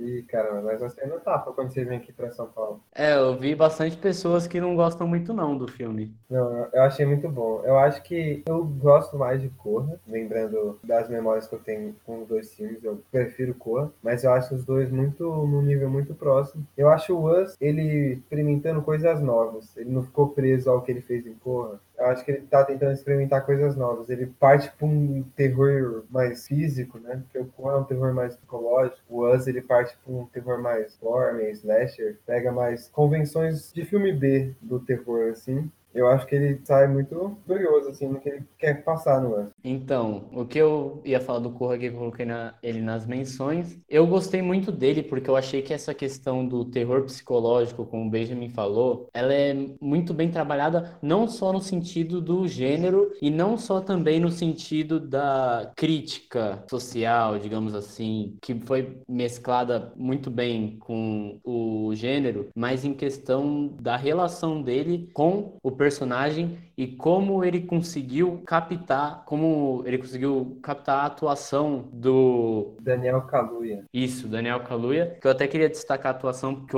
é muito boa e eu acho que o Jordan Peele, além dessa questão dele trabalhar muito bem o gênero com essa crítica que ele quer fazer, com essa crítica que ele quer fazer, eu acho que ele consegue captar muito bem a atuação do Daniel Kaluuya e que eu acho que colabora muito do que o Jordan Peele está querendo mostrar pra gente, porque porque se você pegar assim, a partir do momento que a namorada já entra dentro do apartamento dele, logo no comecinho, eu acho que ali já começa a desenvolver meio que um, um suspense, assim, sabe? Dá pra um desconforto do personagem, eu acho que ele já começa um pouco ali. Você já percebe que ele tá desconfortável com a ideia de ir pra casa dela, que ele está um pouco desconfortável com isso. No carro também, você percebe que ele também está um pouco desconfortável. E eu acho que o Jordan Peele consegue captar esse desconforto dele e mostrar pra gente a ponto de a gente conseguir entrar nisso que ele tá querendo mostrar, sentir o desconforto que o personagem tá sentindo durante o decorrer do filme todo. Eu acho que ele consegue realizar isso muito bem. Eu acho que esse terror psicológico que ele traz está intrínseco, bem definido com esse desconforto que ele quer gerar. Sim, é, a primeira cena do filme já joga a gente nesse suspense, né? A gente já fica totalmente tenso do sequestro do personagem do. Lakeith Stanfield. É, Lakeith Stanfield, do personagem dele que é sequestrado, a gente já fica numa tensão do caramba, porque essa cena é muito terror mesmo, assim. Uma cena muito forte. Sim. E aí depois já mostra, como você disse, e aí vai mostrando o desconforto do personagem da Daniel Kaluuya na conversa. Eu acho que isso até antes de começar a conversa, até nas fotos vai passando na casa do personagem do Daniel. Que, meu, são umas fotos que ajudam a criar esse suspense, né? Não são fotos tranquilas, assim. Eu não lembro exatamente como são as fotos, mas eu lembro que quando eu assisti o filme, eu assisti esse filme mais de uma vez, umas quatro vezes até. É, eu também, eu acho. É um filme que eu gosto bastante, mas pelo que eu lembro, são fotos que já começam a preparar ainda mais esse clima, né? Não são fotos tranquilas. Bom, eu também coloquei o filme na minha lista, que a gente vai falar no próximo episódio, né? Eu coloquei em quinto lugar. Eu acho que ele é um filme sobre escravidão, né? Eu acho que é um filme que ele é muito forte nessa questão. Né, nessa questão de. Eu até vejo até hoje alguns pessoal falando quando você vai discutir filme que não, é que a questão deixa meio meio dúbia deles falarem da, da força, né, do corpo negro, que eles não estão usando pela raça, é porque eles são mais fortes teoricamente, que é um que foi um dos, dos mesmos pretextos para escravidão, né? Então, eu acho que ele é muito bem amarrado nessa nessa questão temática, mas ele constrói ele constrói, ele constrói as cenas muito bem. Aquela cena do leilão para mim, eu acho que ela é uma das melhores do filme porque ela é muito boa, ela é muito tensa, né? Que ele mescla eles conversando, que ele quer ir embora, junto com ele sendo leiloado, e daí a gente não entende muito bem o que tá acontecendo. E daí só no final ele, eles fazem um plano geral assim, quando ele, quando ele é vendido lá pro, pro cara que é cego, né? Eles fazem, fazem um plano geral e a gente vê a foto dele e tal. E essa cena, ela, tipo, ela é muito forte, né? Tipo, eles vendendo, ele. Também tem aquela cena que ele sobe as escadas, todo mundo para. Então ele, ele vai construindo muito bem, com essas pequenas estranhezas, assim e tal. A gente já vai formando a trama, mas é um filme que você precisa ver para entender, né? Você nunca consegue explicar, você nunca consegue explicar muito bem, explicar direito. Só quando você vê, você entende porque você se, se sente, sabe? Essa teia que ele vai formando. É um filme muito visual, né? É, e eu acho que ele, ele tem aquela quebra mais humorística lá pro final, né? Que eu já vi umas pessoas reclamando, mas que serve muito bem. Eu acho que ela ajuda, na, ela ajuda na construção do filme. Eu gosto particularmente. E, o final também é muito bom. Que você acha, você acha que vai acontecer, né? Você, quando a gente vê a polícia chegando, a gente acha que ele vai ser preso, a gente acha que vai dar tudo errado. E quando o amigo dele desce, pô, no final, satisfatório pra caramba, né? Então, e eu acho que a comédia ali, no final, não atrapalha em nada. Eu acho que como é um final meio catártico, assim, de um certo modo, a comédia ajuda a gente a se identificar um pouco mais e sentir um alívio maior. É, então, eu também acho isso. Acho que o, o, o Jordan Peele é um filme pesado, sim, né? Mas ele não quer que a gente saia completamente com o mesmo peso como a gente sente no decorrer do filme. Ele quer que a gente saia um pouco mais leve para ir pensando sobre o que o filme acaba discutindo. E eu, eu gosto que a parte da comédia ele intercala. Tem uma, uma cena muito tensa que até aquele, aquele momento ainda fica meio. Eu não sei, pelo menos para mim, né? Ainda não fica totalmente claro a intenção da, da menina. E daí quando ela mostra que ela, que ela, que ela sabe onde a chave tá e tal, aquela cena é muito tensa e tal. Ele, ele hipnotizado. E daí eles começam a, inter, intercalar. Ele descobrindo aí o que acontece, o, os propósitos, ele amarrado, com um amigo dele é, procurando, que é.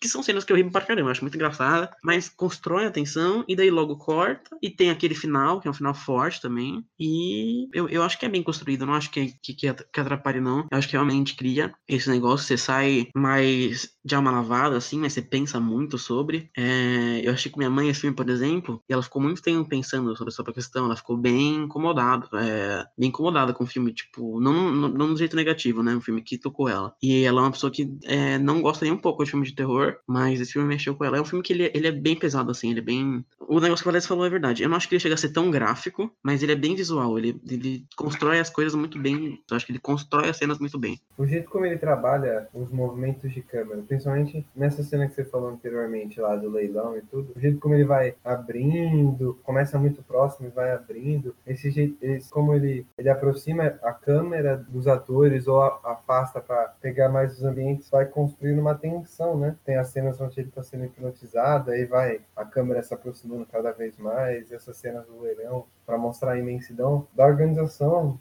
do pessoal e aí vai afastando a câmera. E isso ajuda muito a criar atenção, né? Uhum.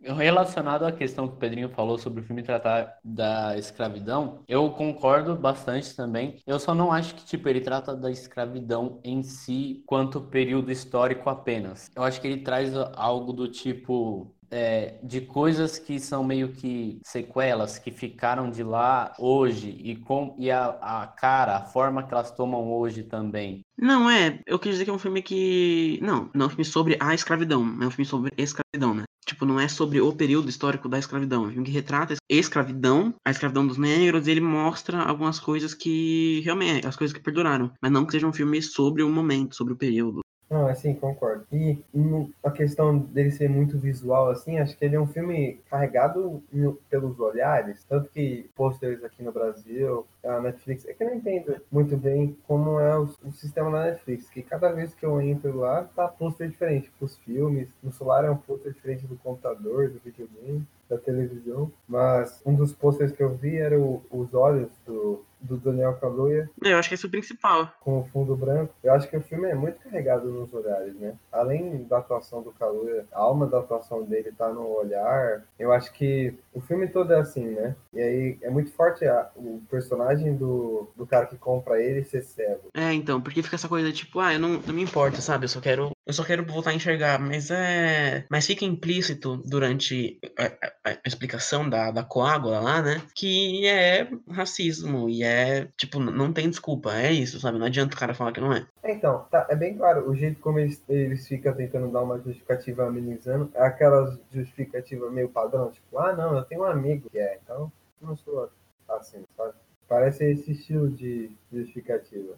Uma questão também relacionada ao que o Benjamin falou do olhar é que se você perceber, as pessoas que sofreram a cirurgia lá, que passaram pela cirurgia, elas também estão constantemente com o olho aberto, bem aberto assim. Sim, então, é, é um filme muito de olhar, né? A tensão é construída muito no olhar. A gente vê essas pessoas estão sempre diretamente olhando ou para a câmera ou para o personagem principal, e é um olhar amedrontado. A gente fica sentindo, parece que aquela pessoa está sofrendo e ao mesmo tempo ela está sendo forçada aquilo sofrimento forçado, só que ela não consegue mudar. Então, tanto aquela cena lá no trailer, é conhecida até para quem não viu o filme, o cara correndo na direção da câmera, ele muda de, do nada, assim, ele tá olhando diretamente pra gente. Vários momentos dos criados da casa, quando estão olhando pra gente, quando é sempre envolvido com coisas visuais, sensoriais visual, né? O flash da câmera aciona um momento lá meio de. Lucidez. É, lucidez, assim, quando é uma das sequelas, né, da cirurgia, mostra que não é um tratamento totalmente eficaz, por assim dizer. E a tensão toda é construída assim também. A partir do momento que a gente tem a reviravolta lá, quando a gente fica totalmente claro pra gente, pro personagem principal, no que ele tá se metendo ali quando ele quis ir para aquele lugar, o que a namorada dele realmente é, ela muda pra uma atuação toda meio robotizada assim, um olhar completamente frio. Eu acho que o olhar nesse filme significa muita coisa. Uhum. A cena que a Georgina tá ele, e ele vai é, falar do, do carregador, né? Que ela desconectou o celular dele do carregador. E ela vai explicar, e ele, ele fala que ele não quer ser e tal. É, e ela começa. Parece que que ela tá lutando contra ela mesma, que é a, a, a, pessoa, a avó dela, né, que tá dentro dela, e daí, mas parece que a consciência dela ainda tá lutando e tal, e a gente vê, parece que cada parte do rosto dela é, pertence a, a, a alguma dessas, dessas duas, e você vê, tipo, claramente, sabe? É uma cena muito forte. Então tem, tem sim esse negócio com os olhares, e é um filme com bastante simbolismo, assim, né? O negócio lá do, do, do cervo, que ele atropela, tem uma hora que ele entra é, no carro e ele vê uma máscara de templário, né? Que é a mesma máscara que usaram pra sequestrar o, Lucky, o personagem do Lucky Stanfield, que é uma cultura da internet agora que tem, que é muito relacionada a, é, tipo, um bando de otário aí com descendência europeia e quer retomar essa coisa católica de cruzado e tal. É um cara que ele também tá muito ligado nas, nas atualidades e ele sabe como colocar isso no filme, sabe como criticar muito bem, sem ficar pedante, né? E para um primeiro trabalho, assim, de terror, né? É, então, o Jordan Peele, ele veio de comédia na televisão, né? E é o primeiro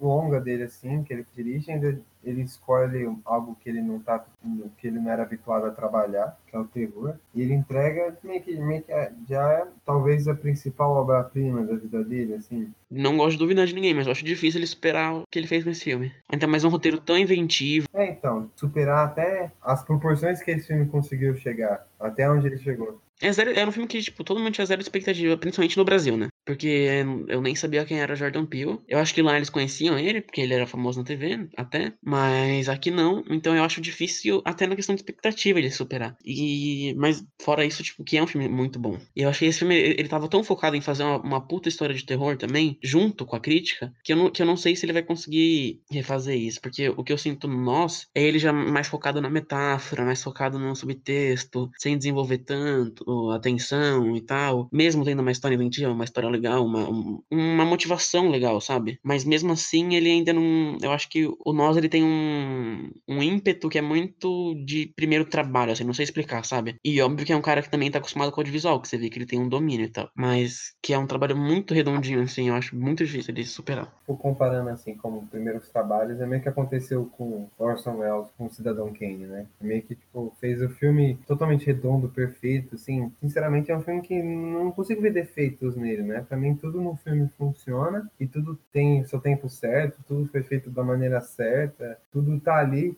porque tinha que estar. É, então. Eu, eu acho que eu não, não, não duvido dele. Talvez ele consiga fazer algo tão bom. Mas acho que é um filme, tipo, muito bom e talvez possa ser a obra-prima dele. A gente não sabe, né? Tomara que ele faça filmes melhores. É que, pelo que eu vi do rumo que ele tomou em nós, eu fiquei um pouco decepcionado, um pouco assim, mas eu acho que ele, ele é um cara super competente. Não que eu ache nós ruim, só acho meio mediano. Eu senti que o Jordan Peele tava experimentando, que é um filme totalmente diferente do Corra, né? Eu acho que isso é legal também. Ele não é um filme que ele fez meio que logo em sequência do Corra, né? Intervalo assim de dois anos. Ele não, ele meio que quebrou a expectativa de todo mundo, né? Todo mundo tava esperando meio que um, não Corra 2, que não é uma continuação, mas meio que um outro Corra. E é um filme totalmente diferente. Sim, eu, eu, eu gostei até metade. Depois eu acho que ele vai pra um ponto de. Até a cena do carro, que eles acham o carro na rua e o menino se joga no. Eu acho que a partir desse ponto o filme vai se perdendo nessa questão de metáfora, subtexto, de. Que o outro filme tinha, mas sabia expor isso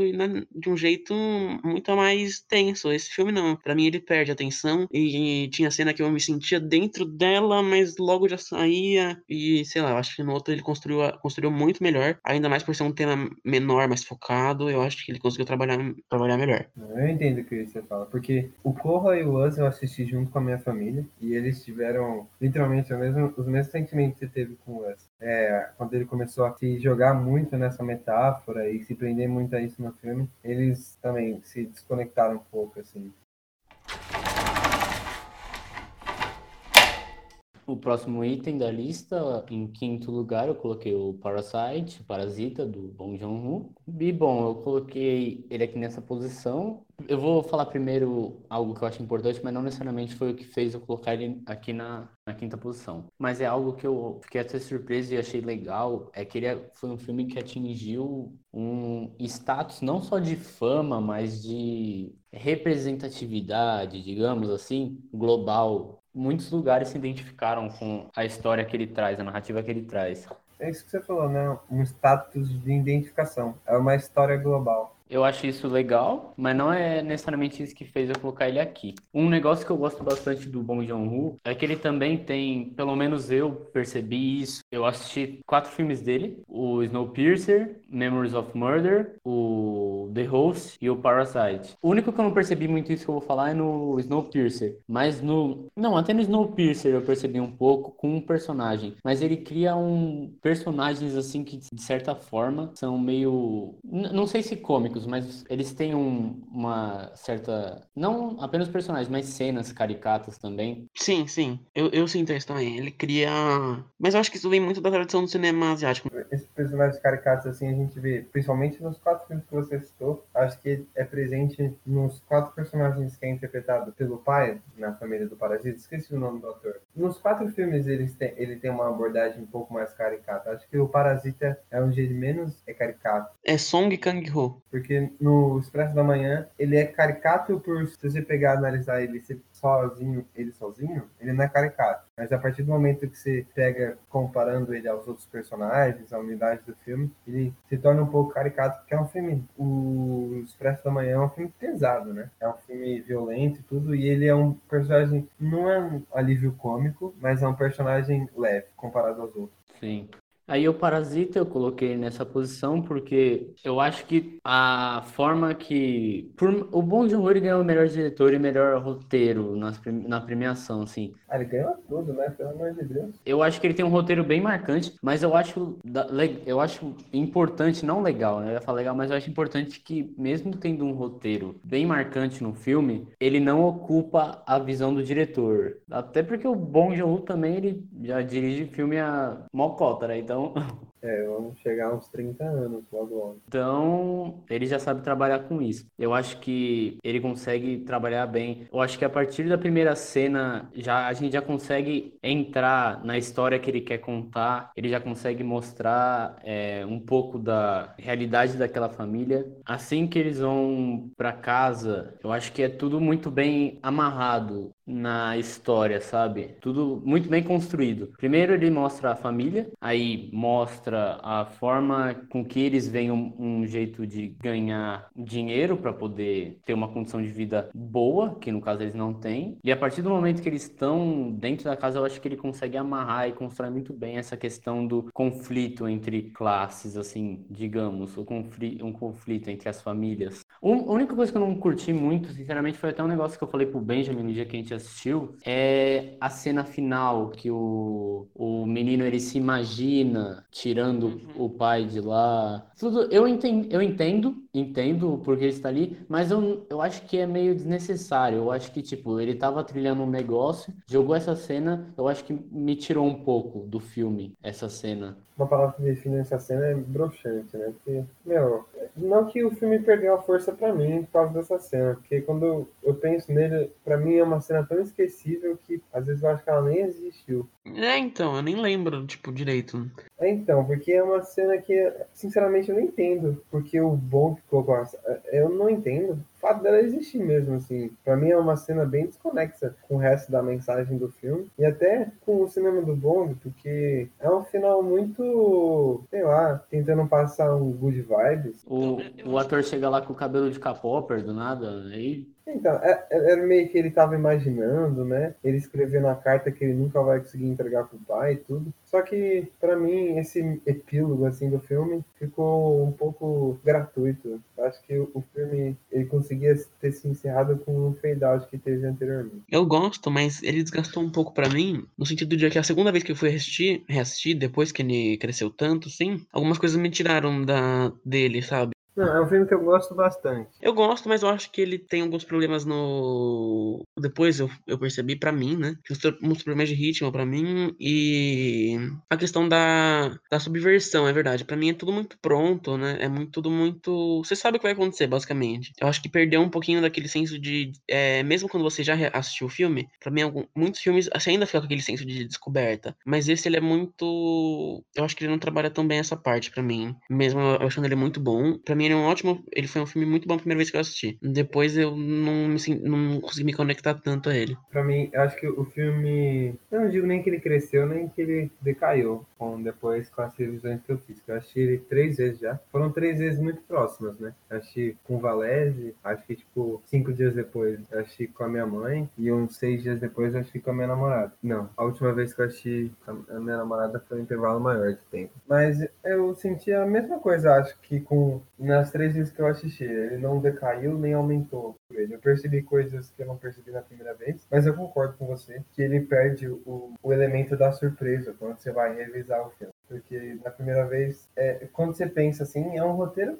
teoricamente simples, né? Não tem nada de inventivo, assim, no storytelling dele, né? Nos acontecimentos, nas reviravoltas. São reviravoltas, mas a partir do momento que você entende aquela reviravolta, o, o que se sucede é uma coisa lógica no filme, né? Não é nada mirabolante. Então acho que é por isso que ele perde um pouco de força nesses quesitos quando você vai assistir pela segunda vez. Só que eu acho que isso não me incomoda, porque eu consigo perceber outras qualidades acho que na primeira vez assistir Parasita, é, não que a gente fica preso ao roteiro, longe disso. Mas eu acho que a gente fica muito tenso, querendo entender o que está acontecendo, não querendo adivinhar, mas se prendendo muito com a família, a um ponto que, quando a gente vai revisar, a gente percebe outras sutilezas no filme. Acho que por isso que o, o Bong foi tão certeiro nesse filme. Acho que é um dos filmes mais maduros dele, assim onde ele conseguiu juntar tudo o que ele já havia trabalhado e tudo. Eu não acho que é o melhor filme dele, mas para mim tá entre os melhores. E mas você percebe outra sutileza quando você vai revisar ele, né? Principalmente o jeito como ele trabalha as relações espaciais. É, além da, de um simbolismo meio óbvio, óbvio assim, meio que virou uma convenção, né? Tipo, as pessoas de maior riqueza tá no alto, e aí é sempre descer a escada, subir a escada, e as pessoas estão no baixo da escada. No filme tem algumas cenas disso, né? É, externas, assim, principalmente na cena da chuva, quando eles têm que descer uma escadaria super agoniante lá, que você não vê a hora daquilo acabar, para eles conseguirem chegar na casa, para mostrar essa diferença, né? Sempre que mostra um plano geral da rua da casa, é uma subida. Os personagens estão subindo, tem que subir a escada para entrar na casa e tudo. Mas, além desse simbolismo, acho que o jeito como ele trabalha essa questão de em cima e embaixo, dentro da casa da família do parque, da família Parque, é muito interessante. A partir do momento que a gente descobre a existência daquele quarto guerra, né? E muda a partir de ser uma coisa alta e baixa, né? Meio que vira um labirinto, é uma coisa meio escondida, assim. Parece que a gente sente até uma coisa, pelo menos eu senti isso mais na terceira vez que eu vi. Uma coisa meio que o, o conto do, do Minotauro, da mitologia grega, né? Meio que são tipo os reis lá e tal. E lá tem meio que um labirinto com um tipo de monstro, porque no final do filme ele mata todo mundo. Ah, é verdade. Não tinha reparado, não. É, então, é, isso ficou na minha cabeça. Eu não lembrava da onde, quando eu achei pela terceira vez, isso ficou muito na minha cabeça. Uma questão de ser, tipo, reis e, um monstro, um tipo de labirinto. Só que eu não lembrava de onde eu fazia relação. Aí esses dias eu tava tendo uma aula no cursinho sobre a Grécia e o professor contou essa história e na hora veio na minha cabeça o parasita. Era da onde eu não conseguia lembrar, porque eu tinha feito essa ligação, né? Eu acho que a, pra mim a melhor parte do filme são as atuações. Todo mundo tá muito bem. É, eu acho que eles atuam é, muito bem, mas eu queria ver mais eles é, saindo do personagem, sabe? Que eu acho que acontece só no final. Porque eu acho que eles são muito. A família pobre representa aquela coisa da, do, do jeitinho, da coisa mais maleável. E a outra são, tipo, mais, mais idiotas, assim, tá, sabe? Principalmente a mãe. Eu queria ver principalmente a família pobre, sendo um pouco mais do que isso, sabe? Que eu acho que até poderia ter acontecido no final do menino, mas ficou um negócio meio jogado. Mas mesmo assim, as atuações são muito boas. A, a cena é. Todo o comecinho deles entrando lá na casa, deles enganando. Principalmente a família pobre atua.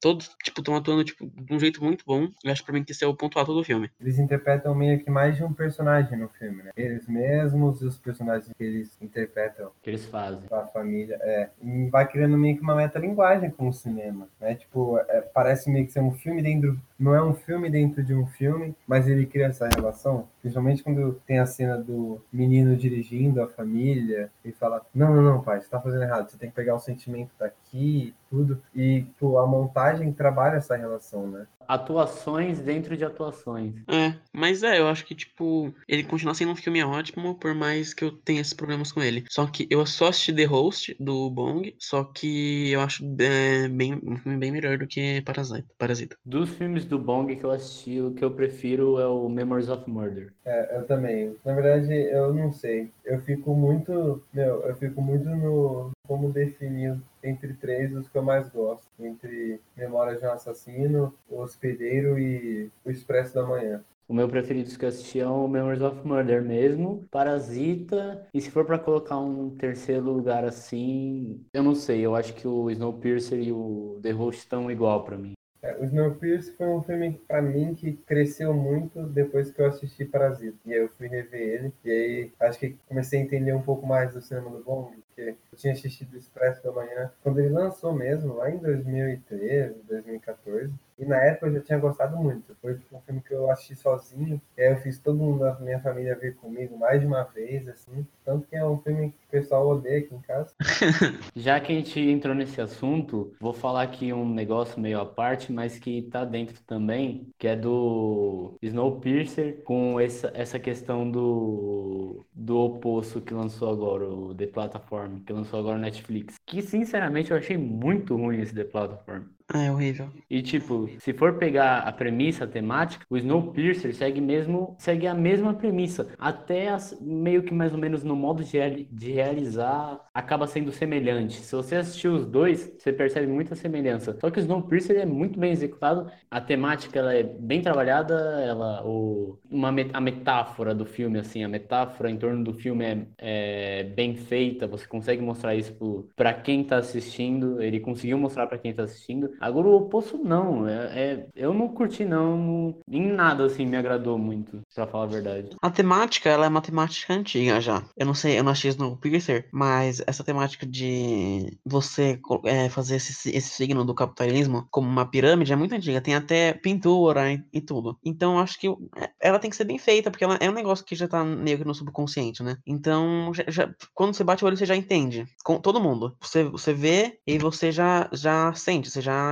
compreende o que, quer dizer. Eu acho que algumas, principalmente o posto, ele fica nessa premissa que é, é interessante até, usa dela para fazer um, uma coisa que é legal, que é, é instigante no primeiro momento, só que é subdesenvolvido, eu acho, é, muito, é, é primário, né? Não sei, então também concordo com você. Não achei Snowpiercer, mas esse, esse hype todo de oposto eu não peguei. Achei um filme bem, bem ruim. Eu também achei bem ruim. Eu acho que é um, filme assim que vale ser assistido se você vai prestar o vestibular e vai fazer uma redação em cima dele. Assim. É, também, verdade. Ele discute um tema seria legal, você meio que pensar como redação e usar ele meio como texto base. Mas tirando isso também, eu acho um filme bem medíocre. Eu, eu acho que eu gostei um pouco mais do que vocês, mas não, po não posso chegar a dizer que eu gostei do filme. Eu acho ele extremamente medíocre. Porque ele, Coringa, pode andar de mão dadas sempre que tem oportunidade, é bom falar mal. o que eu acho pior dele é a direção mesmo. Eu acho que ela é muito. Ela só, só filma o roteiro mesmo, sabe? Não, não cria nada, é muito impessoal. É... é, eu sinto muito uma direção encomenda, assim? Sim, sim, é. Parece um trabalho de faculdade, de verdade. Tipo, ah, é tal plano, é, é bom porque é isso e tal. Aí já, já mete, né? Tem um... E parece que muitas vezes, gente que faz um roteiro com uma premissa interessante não se preocupa em fazer mais nada, sabe? Eu vejo muito isso em cinema e série. Tem a premissa interessante, foda-se desenvolver o roteiro e foda-se dirigir e o resto, tá, sabe? E, e geralmente as pessoas compram a premissa, né? O que é, eu acho pior ainda. Próximo item, quarta posição, eu coloquei o The Last Black Man in San Francisco, que é do Joe Talbot. Eu gosto desse filme porque, de certa forma, ele trabalha com. Eu acho que é uma característica pelo que o título do outro filme dele, que ele tá, fala de questões, assim como fala na 13 emenda dos Estados Unidos, etc. Bem marcantes, assim, sabe? Uhum. É, porque aqui ele mostra a questão imobiliária imobiliária também, que tem muito essa questão imobiliária de da segregação mesmo do que os Estados Unidos sofreu. Ele também traz meio que não não sei se são muito bem metáforas, mas eu acredito que sejam da comunidade que o protagonista e o melhor amigo dele vivem, né? Que a dupla de atores vive lá que é a, a metáfora do pastor lá que fica pregando em cima do banquinho, o grupo de amigos, a questão de ter meio que fica isolado lá, aí tem, não sei se é um vírus, não lembro direito, algo assim.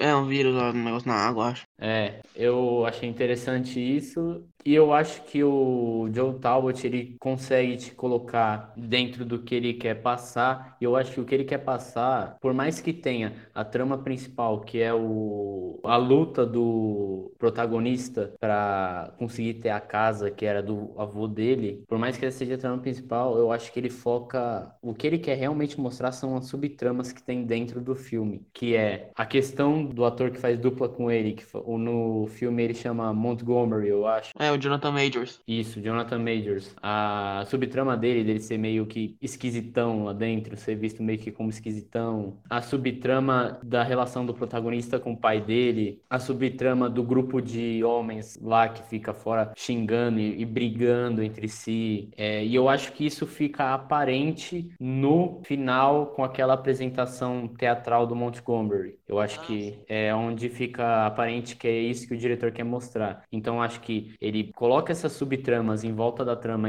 principal, que é a luta do protagonista para ter aquela casa. No final, com essa apresentação teatral, ele amarra tudo a essa trama principal que está tendo. Ele executa muito bem isso, na minha opinião, porque ele é muito detalhista e sensível quando ele vai falar das coisas. E eu, eu acho interessante que é uma, uma temática, que não é uma temática racializada, mas que ele é um diretor branco. Ele, ele, ele trouxe, querendo ou não, uma temática racializada, sabe? É, eu acho que, se eu não me engano, são roteiristas negros que fizeram. Eu vi, eu vi um negócio assim também. Eu acho que o, o próprio o ator principal trabalha com ele também, não trabalha? Ele ajudou no roteiro, mas tem roteiristas negros. O que eu acho bom desse filme, muito bom, é.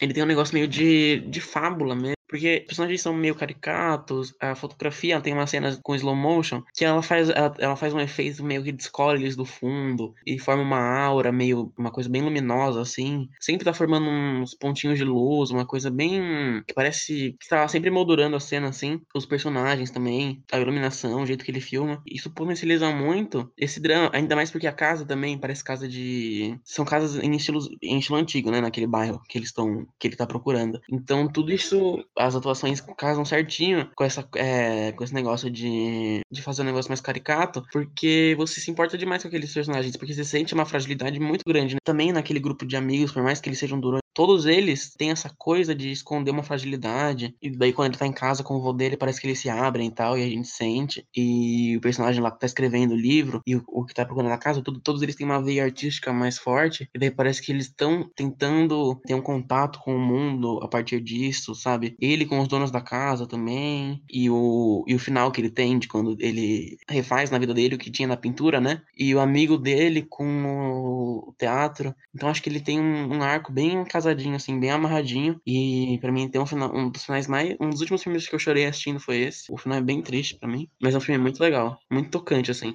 Uma cena que eu, eu acho que mostra bastante essa questão da fragilidade, principalmente no grupo lá que você falou, é pós-morte do Kofi, que eles estão passando lá, aí ele pergunta, ele fica sabendo lá na hora, e ele pergunta como que aconteceu, etc. Aí acaba que ele e um dos membros do grupo começa meio que discutir, e o grupo sempre tem esse negócio de incentivar o cara é, partir para agressão, partir para briga. E aí nessa cena eles têm essa discussão, aí eles ficam nesse negócio assim, aí o grupo incentivando a partir para briga, e na hora que ele vai para cima, ele dá um abraço. É, não, então, e também o fato da peça de que o amigo dele escreve também é sobre, sobre esse caso, né? Então acho que ele tem, ele é bem amarrado na questão de, é um que você falou de dar subtrama com o negócio principal, de, ele é um filme que eu acho que ele acaba sendo um pouco extenso, mas ele é bem amarrado, bem casadinho assim. Por mais que em alguns momentos eu acho que ele, que ele, que ele tem uma, eu não gosto muito de alguns momentos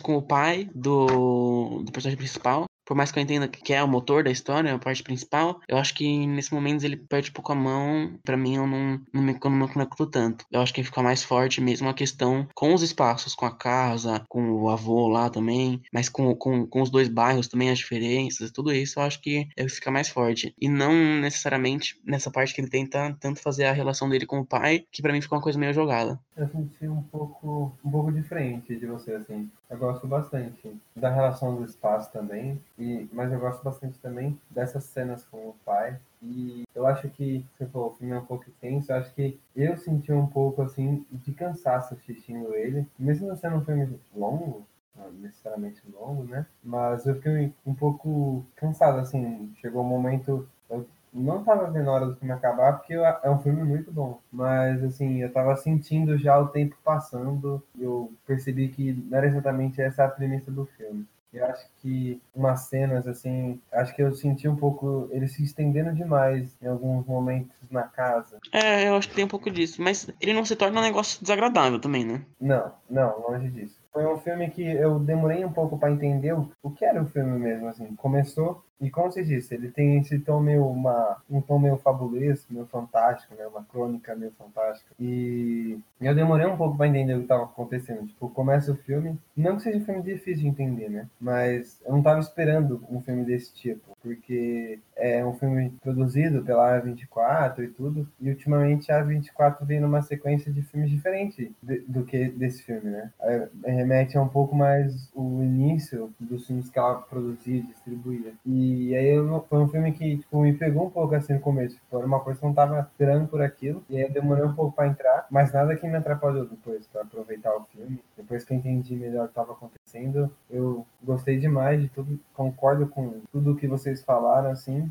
menos essa questão do pai, que eu acho que é bem inserida no filme, principalmente por ser meio que no mote da trama, né? Faz a trama ir progredindo, né? Não, pra, pra mim enfraquece um pouco o filme é, bastante por causa disso, porque por ser o ponto principal, eu acho que deveria ter sido melhor trabalhado, entendeu? É que eu acho que não é a coisa principal, né? Meio que é a, é a máquina que faz o filme andar, mas acho que o principal é o mesmo que vocês falaram, a relação dos espaços. Eu gosto bastante da relação do personagem do pai, do que o pai representa, do negócio, e quando ele descobre que é mentira e tal, mas eu acho que as cenas em si não são tão legais.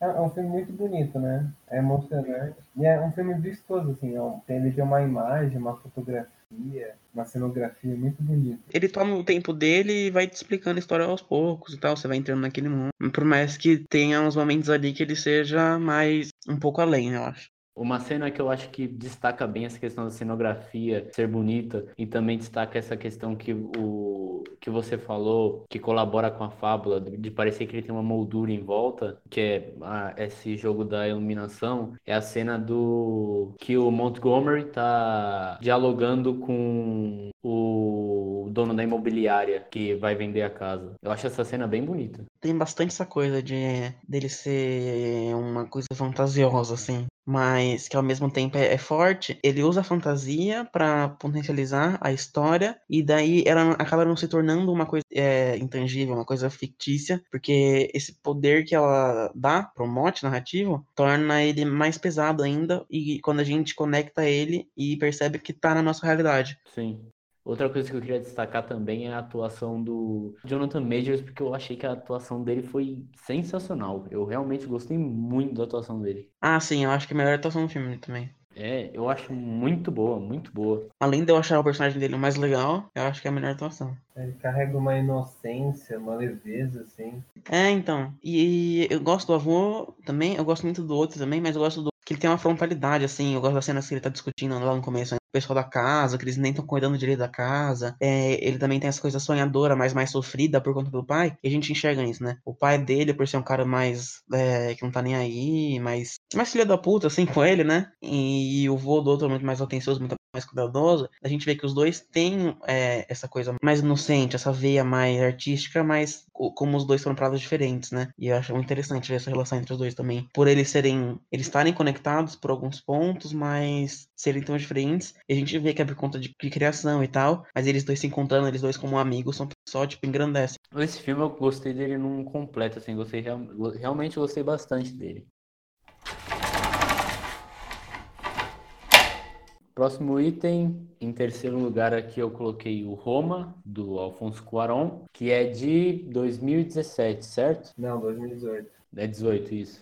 Coloquei ele aqui na terceira posição na minha lista, porque o que eu senti dele, não só eu, mas eu acho que uma boa parte das pessoas, porque muitas pessoas que eu conversei antes de assistir me falaram isso, e quando eu assisti eu realmente senti isso, é que é como é um filme que é algo que vem da infância do Quaron, é um filme meio que não é nostálgico, mas ele tá contando algo que ele viveu, não necessariamente ele viveu. É um filme de memória, né? É uma memória, isso. Eu gostei bastante da questão dele ser um filme meio intimista, da forma que ele colocou, e eu acho que ele consegue trazer esse intimismo em questão do filme em si, na, na totalidade do filme como por exemplo uma cena que eu coloquei aqui que é uma questão do som na cena é, um, é no começo do filme a cena que ela tá lavando roupa lá em cima no telhado da casa eu acho na varanda ali e tá com o menininho. O som da água pingando das roupas é muito é bem vivo, é um som bem vivo que te coloca né, nessa ambientação intimista que ele quer trazer.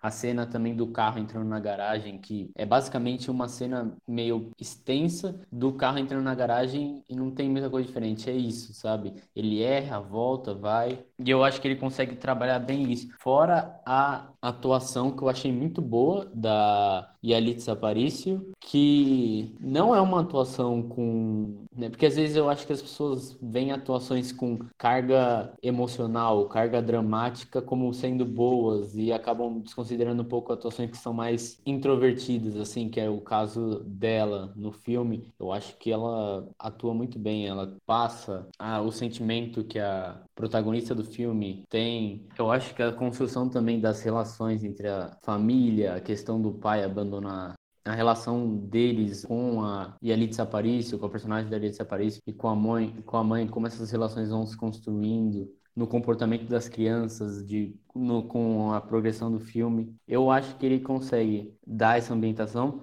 dentro do filme, fora esse intimismo, ele conseguiu trazer essa questão que é uma questão externa, né, uma questão, digamos, política, né, que foi o massacre de Corpus Christi, mas sem perder o intimismo. Você ainda consegue não sentir, mas entender o que a protagonista está sentindo naquele momento e não necessariamente no momento em si. Aí eu, eu gostei, isso foi o ponto marcante do filme para mim. E foi isso que eu coloquei. Fora que eu também acho a fotografia, a forma como o preto e branco foi feito, eu acho que foi, eu gostei, eu realmente gostei bastante. Realmente eu achei muito bonita e eu achei muito bem feita, bem executada.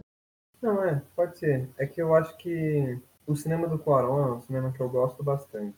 É, Gravidade é um filme que eu achei uma vez só. Eu lembro quando eu achei, eu odiei. Ele meio que tá, tipo, apagado da minha memória. Então, tipo, não tem muito o que dizer, mas no cinema do Cuarón em si, Sua Mãe também, Filhos da Esperança, são filmes que eu gosto demais, assim, são entre os meus filmes favoritos. E eu vejo que o, o ele tem um apreço muito grande quando ele vai falar sobre o México, né? Desde o Sua Mãe também começa a retratar aspectos da juventude mexicana, voga na, naqueles no momento de, quando ele fez o filme. E aí depois ele sai vai para Hollywood e tudo. E quando ele volta agora para o México a retratar isso se torna um filme extremamente pessoal né? A gente vê que ele escreve dirige produz faz a fotografia edita faz tudo que ele podia, não estava no alcance dele. E faz baseado na vida dele também, né? Sim, é, como o Valécio falou, é um filme de memória. E o Roma, para mim, é o filme mais distinto da filmografia dele, principalmente no jeito de filmar, porque a gente vê, principalmente no Filhos da Esperança e Gravidade,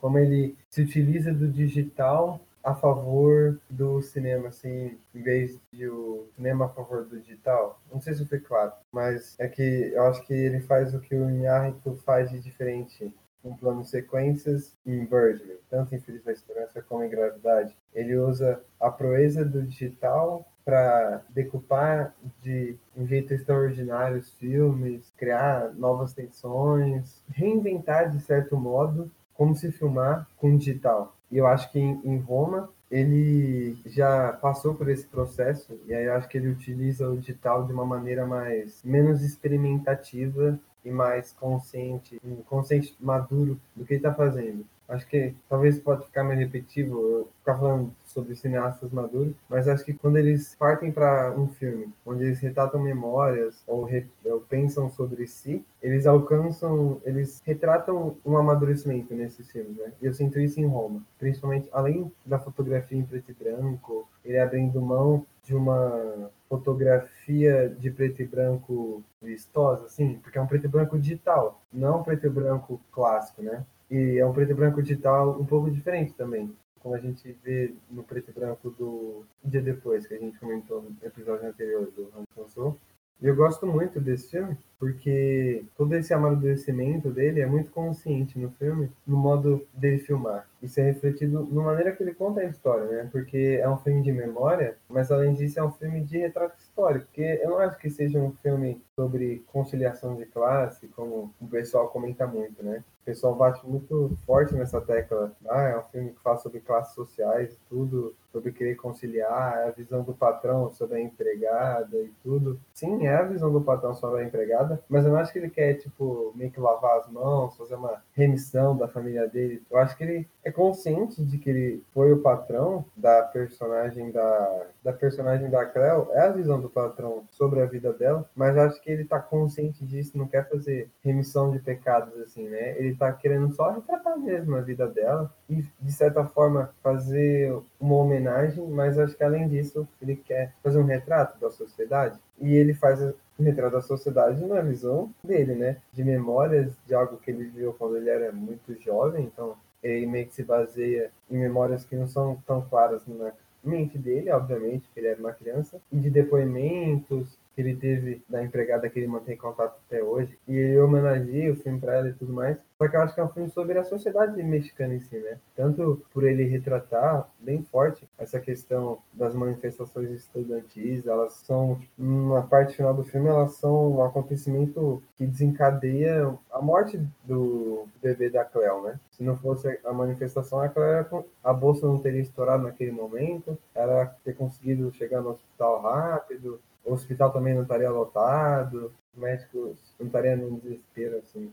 Eu acho que ele é um filme sobre a sociedade mexicana e sobre, de certa forma, a propriedade pública e privada. É um filme sobre, que eu sinto ser muito sobre espaço. Acho que é por isso que ele utiliza tanto o movimento de câmera panorâmica, que o pessoal fala que fica maçante assistir, né? Um filme com uma câmera é muito estável no seu próprio eixo, aí vai mexendo só no seu eixo, uma câmera de tripé e traveling apenas, nada câmera na mão ou coisa do tipo, algo que era presente, né, no cinema do Quaron e a gente vê que ele, ele abre mão só dessa câmera nesse momento, de, desse tipo de câmera, só quando ele vai retratar o terror, a, o terror entre aspas, né? A ação das manifestações, as consequências dela. Quando ele remete uma sequência muito, muito parecida a algo que acontece no Filhos da Esperança. Calhou de o Roma ter acontecido depois de Filhos da Esperança, né? Mas acho que o plano dessa manifestação e tudo tem um paralelo muito grande com Filhos da Esperança, que acho que era algo que estava na memória dele, né? Acabou sendo repetido antes da esperança. Só que eu gosto muito do jeito como ele trabalha esses espaços, né? Essa câmera em panorâmico, tudo fica. Eu não acho maçante, eu acho que ela, com o tempo, ela começa a ficar tão natural que eu entrei completamente no filme e na visão do Quaron, entendi o que, a mensagem que ele queria passar, que é só um, um retrato da sociedade e uma discussão, de certa forma, sobre a propriedade pública e privada. E como ele é o patrão, né, ele se assume na posição de patrão enquanto ele filma. Eu sinto muito que tem um apego ao espaço privado, assim, é o para mim não o personagem principal, mas para mim o que importa no filme é o espaço privado, as coisas, os bens materiais da família. Tanto que o Valério comentou da cena do carro, uma cena bem extensa. Eu sinto que essa cena reflete o que o filme é em si, né? É, ele tá lá mostrando meio que uma coisa trivial, você entrando num carro, só que, meu, é uma família super rica e por algum motivo tem uma garagem extremamente descondizente com o resto da casa, sabe? Tipo, a casa tem uma sala imensa, uns corredor, 300 quartos e não cabe um carro direito na garagem, é um espaço muito reduzido. Eu acho que isso é proposital, obviamente, para representar né, a importância do espaço e dos bens ali, o cuidado que o pai tem com estacionar o carro e tudo. Eu acho que isso mostra como o bem material no filme é o que importa. O Quarão ele reconhece que, como ele está fazendo um retrato da sociedade é, mexicana, para mim, eu interpreto como um retrato atemporal e passa até um pouco da sociedade mexicana, acho que é um retrato, de certa forma, global da sociedade. Então, ele está inserido numa classe mais alta, e na classe mais alta, assim, na visão dele, o que importa mais são os bens materiais. Então, isso, para mim, é muito bem exemplificado no filme. Tanto que o pai vai embora e deixa meio que os livros como meio que prateleira para as coisas, deixa só os livros, leva um monte de coisa. É, ele leva a estante e deixa os livros, né? Isso. A propriedade intelectual não importa, mas a propriedade material, o onde eu guardo esses livros é o que importa. E eu acho que, então, e o carro representa muita coisa no filme, né? A, a mãe destrói o carro quando ela está extremamente brava com o marido, ela destrói o carro mais de uma cena diferente, mais de um carro diferente, ela faz isso. Eu acho isso bem interessante. Eu acho que isso é tão forte no filme que a personagem principal do filme é uma empregada. E ela serve, ela não é uma empregada babá. Apesar dela ter um convívio muito forte com as crianças, mas isso é decorrente dela estar sempre na casa, morar lá e tudo. Mas ela é uma empregada porque ela cuida dos bens materiais, da casa, da limpeza, dos, dos objetos da casa. Então acho que a escolha do personagem principal ser empregada é, reforça ainda mais esse apreço, não necessariamente que o Quaron tem pelos materiais, mas o que o Quaron quer mostrar no filme, que é para fechar esse retrato da sociedade. Por isso que eu acho que é um filme muito maravilhoso. Assim.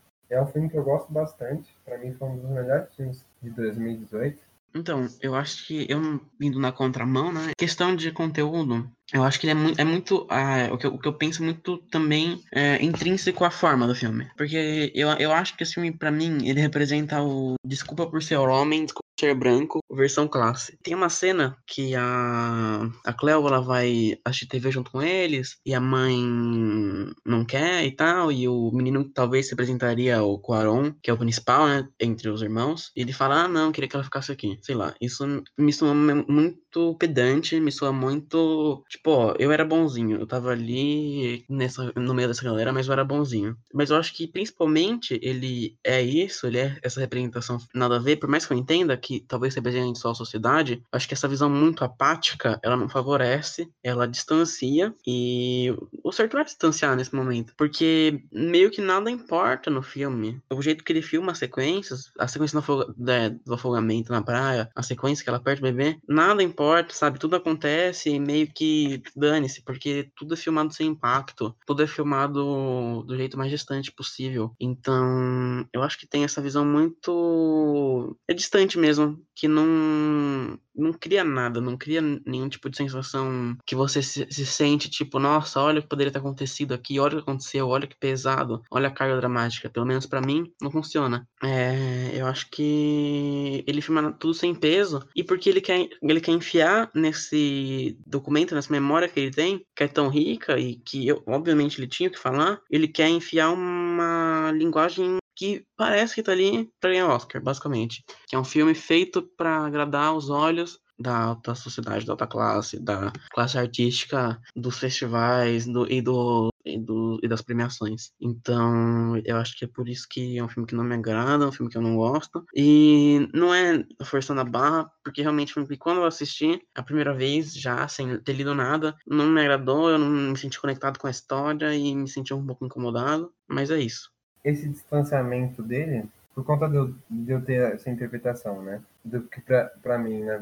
na, pro filme, o que importa é, são as coisas privadas, a propriedade privada, não só propriedade privada enquanto local, mas a propriedade privada no geral, assim, objetos, tudo. Eu acho que esse distanciamento é muito válido, porque acho que a partir do momento em que, para você, a partir do momento que no filme o que mais importa são essas coisas, pegar, filmar de um jeito muito próximo, muito pessoal, os acontecimentos, tiraria a força disso. Mas eu entendo você falar que é uma direção que tá muito, parece que tá voltada a ganhar festivais, premiações e tudo. Só que, ao mesmo tempo, eu acho que isso virou um modo do pessoal usar como crítica a, a um tipo de direção sem muito. Não que vocês estejam fazendo isso, mas é que muitas pessoas falam disso em Roma, né? Sem que pensem melhor, assim, sobre a, a, direção do filme, sabe? Tipo, ver esse estilo de direção e já mete o pau, já meio que vai seguindo a onda do que o resto do pessoal falou, sem meio que pensar com as próprias palavras.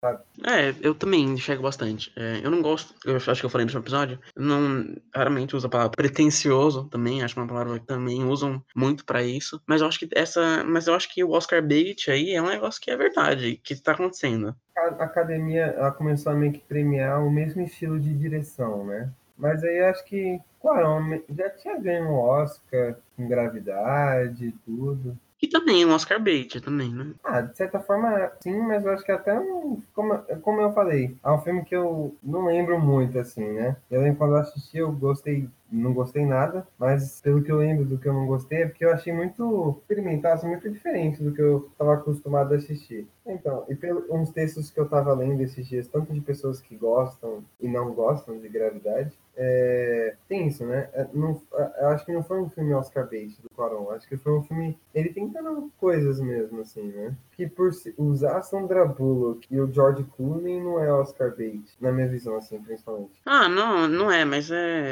esse jeito de filmar para demonstrar que sabe fazer algo, fazer algo difícil, não por ser inventivo, mas por demonstrar que pensou em fazer algo difícil e tem o dinheiro para executar. Porque, tipo, foda-se, você pensar em fazer um plano sequência explodindo a, a batata do cu do, do, alienígena e olha como eu filmei isso, que impressionante. Foda-se, você tem dinheiro pra fazer, qualquer um faz. Tipo, é ter a ideia e sei lá. Mas eu acho que esse distanciamento que ele tem na hora de filmar, que para mim a causa principal é para ser é porque é para ser um filme de encher os olhos e não encher os olhos de um público mais comum, e sim de um público mais de festival e tal. Ele não encaixa, ele fica frio, ele fica distante da realidade que ele tá documentando. E, e eu e assistindo o filme, o impacto que isso causa para mim é completamente negativo. Ele cria um espaço ali onde nada importa, onde tudo é, é de brincadeirinha, assim, como as pessoas sabem, que as coisas acontecem e não tem peso, parece. Porque, tipo, que nem a cena que ela perde o filho. Ela, ela perde o filho, mas não, eu não consegui sentir aquilo, não consegui sentir dentro daquele lugar. É, logo depois eles estão na praia e daí ele, ele usa aquilo de clímax, então. Do não ter consequência no filme, eu concordo, só que eu acho que não é um defeito, sabe? Tipo, na minha visão, não se tornou um defeito, porque eu acho que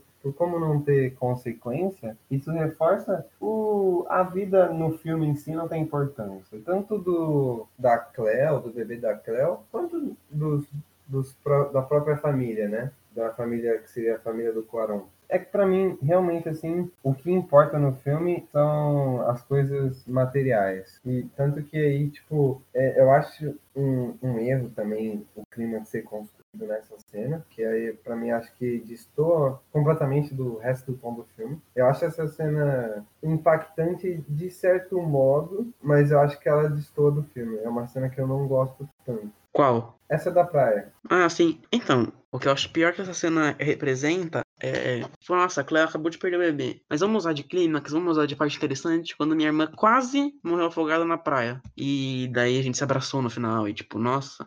Sei lá, eu acho um pouco idiota isso, sabe? É, então, é, é, ele tenta usar esse filme, esse, esse momento como clímax, só que eu sinto que o filme não tem um clímax. Eu acho que o filme, ele vai.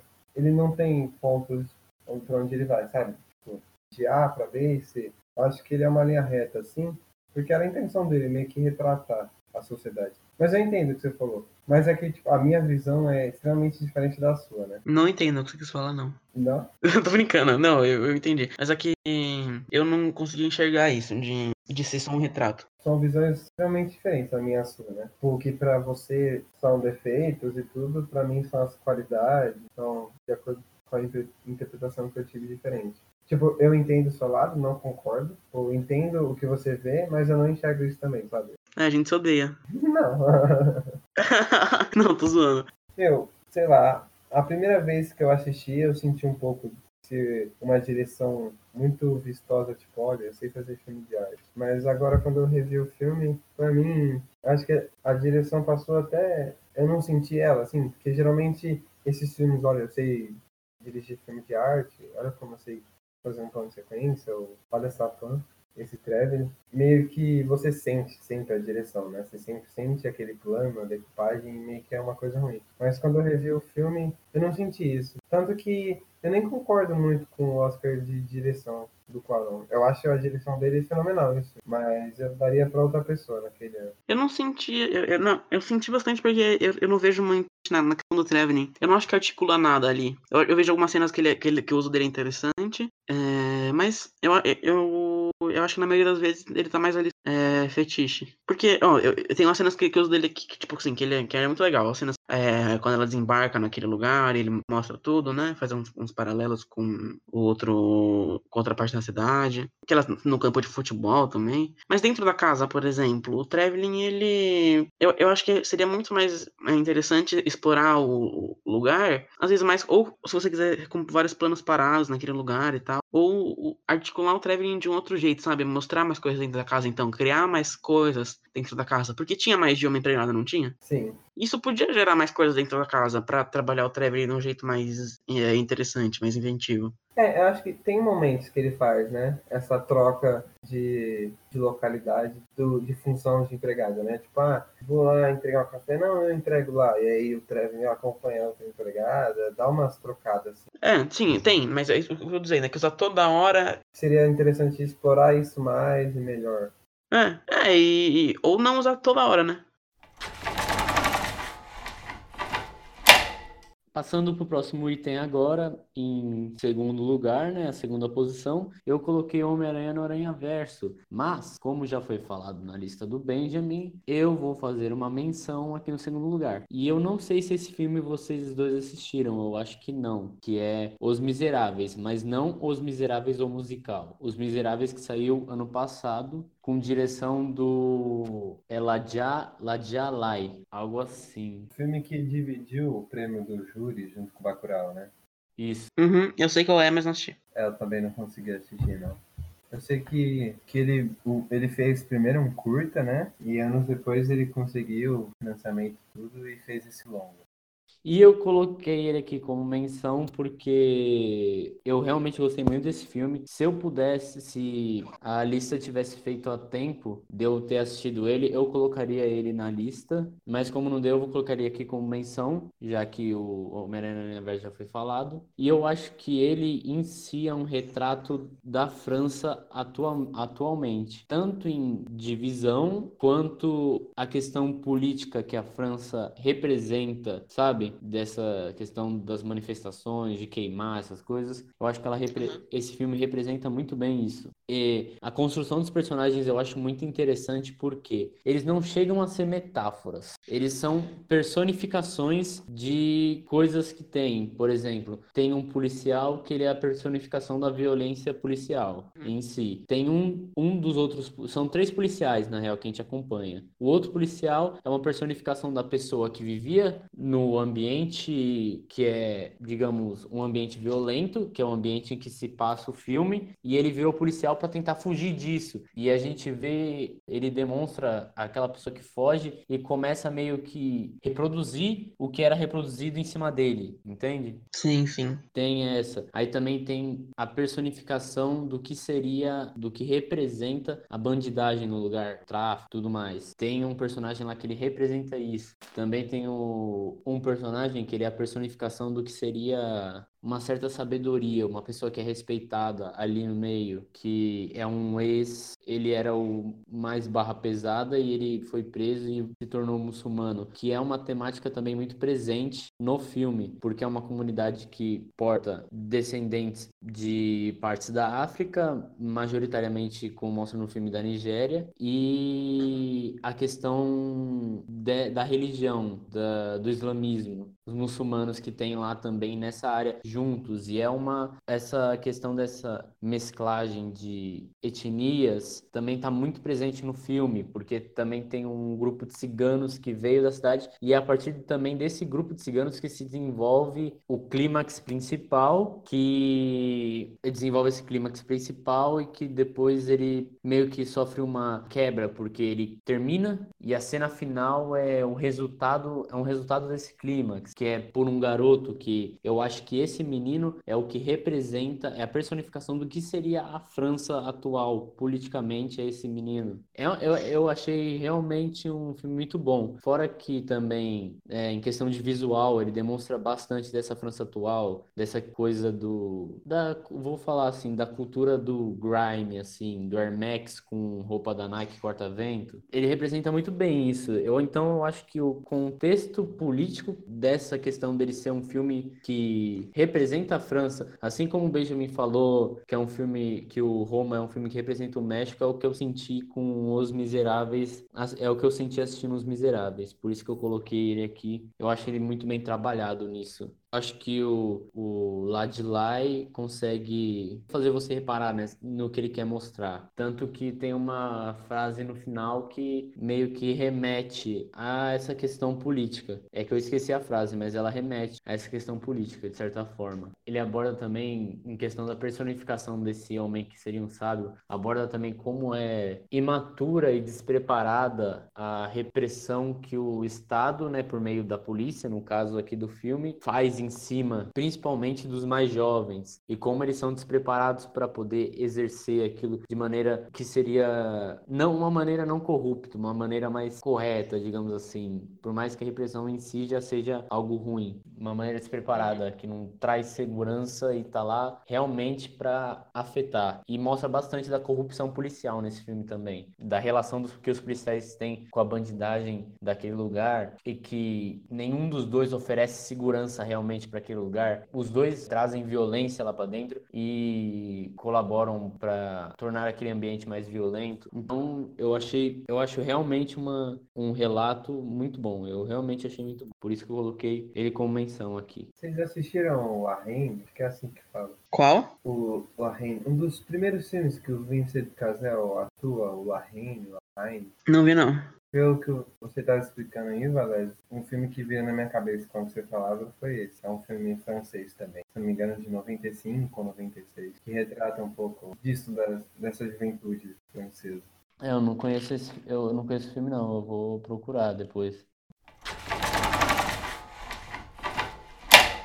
Agora, na primeira posição, eu coloquei o filme, para mim, também é o meu filme preferido de todos, que é o The Florida Project, do Sean Baker. Esse filme, dentro da cinematografia do Sean Baker, dos que eu assisti, que eu cheguei, eu cheguei a assistir Tangerine, como eu coloquei de menção honrosa, eu assisti o Starlet dele também, assisti o Snowbird, que é um curta, e assisti o The Florida Project. De todos que assisti, eu acho que o The Florida Project é o filme mais, vou falar igual o Benji agora, mas é o filme mais maduro dele, dos que eu assisti. Porque dentro dos filmes que eu assisti, eu acho que o The Florida Project, eu acho que, eu acredito que na cinematografia dele seja o diferencial. É, um é meio diferente. Tem, querendo ou não, é o Sean Baker, ainda tem a, a linguagem dele, estética dele, mas é diferente, é mais maduro esse filme. Coloquei ele aqui na primeira posição porque, repetindo o que eu falei no Tangerine sobre o que eu gosto do Sean Baker, dessa questão dele colocar pontos que a gente não conhece, principalmente aqui dos Estados Unidos, mas histórias que a gente não conhece, porque são histórias de pessoas que realmente não têm uma voz assim, não só falando em questão, digamos, política ou de representatividade, etc., mas pessoas que realmente não têm voz porque ocupam uma, um lugar na sociedade que, além de ser mal visto por quem conhece, a maioria das pessoas não conhece a situação das pessoas e ele utiliza disso para incrementar dentro desse mundo que ele cria, que é um mundo mais cômico, dos personagens mais cômicos, etc. Mas eu não vejo muito dessa questão cômica no The Florida Project, por mais que as características dos personagens sejam marcantes, principalmente da mãe e da protagonista. Eu acho que o trabalho de direção dele aqui com as crianças é muito bom, dá para perceber essa ligação, principalmente com a The Brooklyn Prince, que é a atriz que faz, ela faz a Moon, e eu acho que o trabalho dele ao dirigir as crianças é muito bom. E algo que eu gostei do filme é como o filme é construído para passar a visão inocente da criança. Então ele tem essa questão ino da inocência, da ingenuidade da criança, porém com a seriedade, da, digamos assim, do que acontece da vida real, digamos, da vida real, do, do que os adultos fazem no filme. Porém, ele consegue passar essa visão inocente da criança e mais humanizada, ao, ao ponto de que a mãe da Moon, apesar dela ser aquele personagem que você olha e você fala, nossa, que mãe horrível, ela faz tal coisa, tal coisa, ela é um personagem complexo que, conforme você assiste o filme, você também vai, você vai entendendo a complexidade dela e vai entrando em conflito com o que você pensa dela, porque ela parece ser uma mãe horrível, só que aí você também começa a entender que o que ela faz é em benefício da filha dela, ela tenta trazer o melhor para a filha dela, que no caso é a Moon. E isso não acontece só com ela, acontece com todos os personagens, com ela, com o personagem do William Dafoe, que na minha opinião é dos filmes que eu já vi dele, é a melhor atuação dele que eu já vi, na minha opinião. Polêmico. É uma atuação diferencial do que eu vi. Não vi todos os filmes que ele atuou, mas é uma atuação diferencial dele e eu considero melhor atuação e o personagem dele também é o gerente do hotel que acaba assumindo um lugar de pai, não necessariamente apenas das crianças, mas ele cuida da vida das pessoas que estão naquele ou que vivem naquele hotel e que por mais que o filme gire em torno da narrativa da Moon com a mãe dela, eu acredito que a questão desses hotéis, dessas famílias ocupantes desses hotéis, também se torna um personagem de certa forma, porque você vê o movimento constante das pessoas lá. Ah, vai me dizer que você gosta mais da atuação do William Dafoe aí do que como Duende Verde no Homem-Aranha. aí é complicado. Mas eu prefiro, eu acho a atuação dele nesse filme melhor. Um bagulho que falaram da atuação dele, que eu achei. Eu não, eu não tinha reparado nisso. O Arthur Todo fez um vídeo, eu fui ver, e daí nos comentários tinha um cara que falou. E é verdade, tem aquela cena que parece uma cena mais de brincadeira e tal, mas é uma cena, quando você vai ver, ela é uma cena bem bonita. Tipo, meio que sintetiza esse negócio desse cuidado, dessa proteção que ele tem, e é um negócio meio de. de não, é, não, é, fábula, é meio fantasioso, assim, que, que tem o tom do filme. O Willem Dafoe sabe fazer isso muito bem, não só nesse filme, ele, ele é um ator muito completo, sim, mas em vários filmes ele faz isso. E, tipo, essa cena foi uma boa junção de, de atuação do Willem Dafoe com direção do do Sean Baker. Acho que é uma cena bem bonita. Só depois eu vi perceber e fui reassistir ela e vi que realmente é uma cena muito legal, muito, muito interessante, assim, pro, dentro desse filme. Qual é a cena mesmo? Que ele expulsa os flamingos assim, só que ele não expulsa que estão na, na frente do hotel. Só que ele, ele sai, ele, ele sai conversando com eles, ficar aqui, não sei o que. E daí eu, eu li isso e na hora me veio um negócio assim, tipo, mostra aqui a força da atuação do, do Willem Dafoe com a junção de ideia, de roteiro e de como filma o Sean Baker. Porque para mim, ele sem ser dessa cena, na maioria, ele filma de um jeito que é como eu enxergo aquele lugar. É tudo muito descartável, tudo muito plástico, né? Tudo muito. Tudo reciclado, tipo, roupa usada já que eles estão usando, brinquedo usado, é, até, até o que não é, né? E até o, o espaço que eles usam para brincar é um córrego todo fodido lá, ou aquela casa. Não é uma casa, né? Um. Como que é o nome? São quartos de hotéis. É, mas tudo quebrado lá, que, que é aquele lugar que eles botam fogo lá. É, tipo um condomínio abandonado, né? essa coisa de reinventar com a imaginação da criança esse lugar que é um lugar que ele é o subproduto de uma região rica. É pobre, sim, mas não é aquele jeito de filmar a pobreza, tipo, a miséria. É aquele jeito descartável, um negócio. É como se fosse plástico, vagabundo, sabe? Uma coisa que representa muito bem, sabe? Sim, tanto que eles vivem num hotel, né? Que teoricamente é um lugar só pra você ficar só de passagem. Também é tipo uma casa teoricamente descartável, né? É. é eu acho que também fica bastante nítido essa questão descartável na cena que o, o amiguinho deles lá, que eu esqueci o nome, vai se mudar com o pai. O pai dele tira uma parcela dos brinquedos dele, que não daria para levar, e distribui entre as crianças. É, sim. E principalmente, é, principalmente nas cores, né? Que é tudo muito. Tudo tem essa cor de. de que lembra a Disney, remete, né? Tipo, cores bem, bem fortes e tal. Cor de fantasia, né? Lembra aquela animação da Disney, fantasia mesmo. É, é, é verdade. Como se fosse essa, essa Disney deglutida, assim, é tipo, mastigada, assim, e o, o que sobrou, sabe? O que resta. Que é um negócio que realmente ninguém pensa e que é muito novo. Tipo, eu nunca tinha parado pra pensar na periferia de Orlando.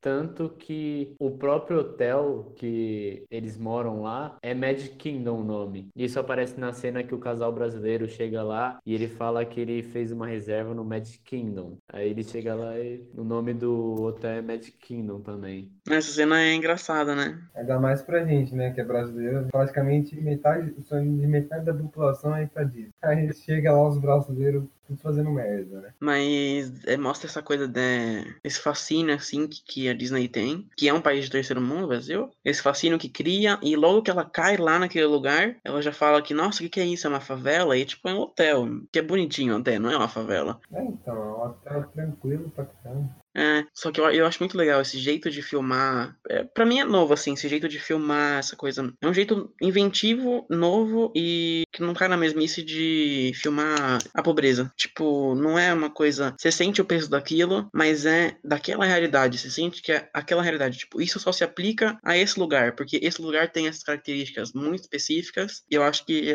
ele capta, ele capta muito bem essa essência e coloca na tela de um jeito que eu, eu acho muito bom ele usar as crianças meio como as contadoras do filme, né? A gente vê, o filme tem todo esse tom, além dessas coisas bem descartáveis, recicláveis, remeter a uma Disney, só que não exatamente a Disney, né? É visto na, no olhar inocente das crianças, né? As crianças meio que perderam um pouco da infância, em certos aspectos, uma infância tradicional, por conta da pobreza do dos problemas que elas enfrentam, mas elas não deixam de perder a infância na parte mágica, assim, de reinventar, da ressignificação aos bens materiais, um córrego virar uma coisa mágica, né? É, eles reinventam, né, o lugar. Uma cena que eu acho muito legal e que mostra bastante essa magia que tem na visão deles é quando chega a Jessie, que é a menininha nova, a ruivinha lá, e eles estão apresentando o lugar para ela. Eu acho que é,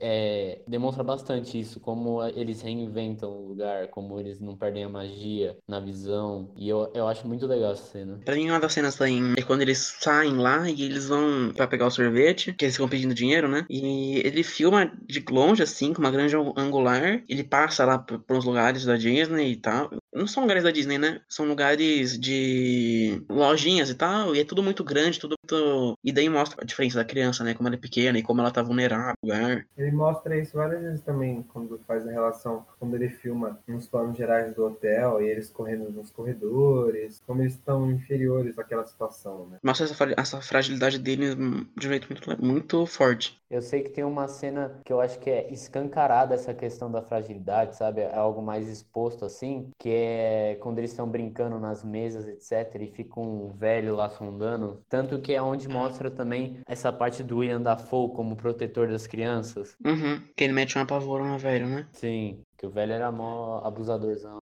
Tava lá de olho nas crianças. Então, é, eu acho que é. É muito forte, sim. Mas o meu problema com esse filme é que. Eu acho que ele, ele. O roteiro dele é bem aberto, assim. Então ele tenta muita coisa e muita coisa acontece, só que nada de muito relevante. Só que tudo é interessante, assim, num certo nível. Só que como ele tenta muita coisa, ele mostra muita coisa, ele divaga bastante, eu acho, que acaba, muita coisa acaba ficando de fora, acaba sobrando e não tendo importância devida depois pra trama. Isso acaba tirando um pouco você, se viu o tempo passar mais e tal. E o final, que para mim não, não fechou nada, que, que ele pega o. Que eu acho que ele filma com o celular, né? E eu acho que para mim esses dois pontos. É um filme que nem precisava ter um final aberto, acho que só se ela se despedisse. Mas pra mim essas duas coisas assim, eu não acho que.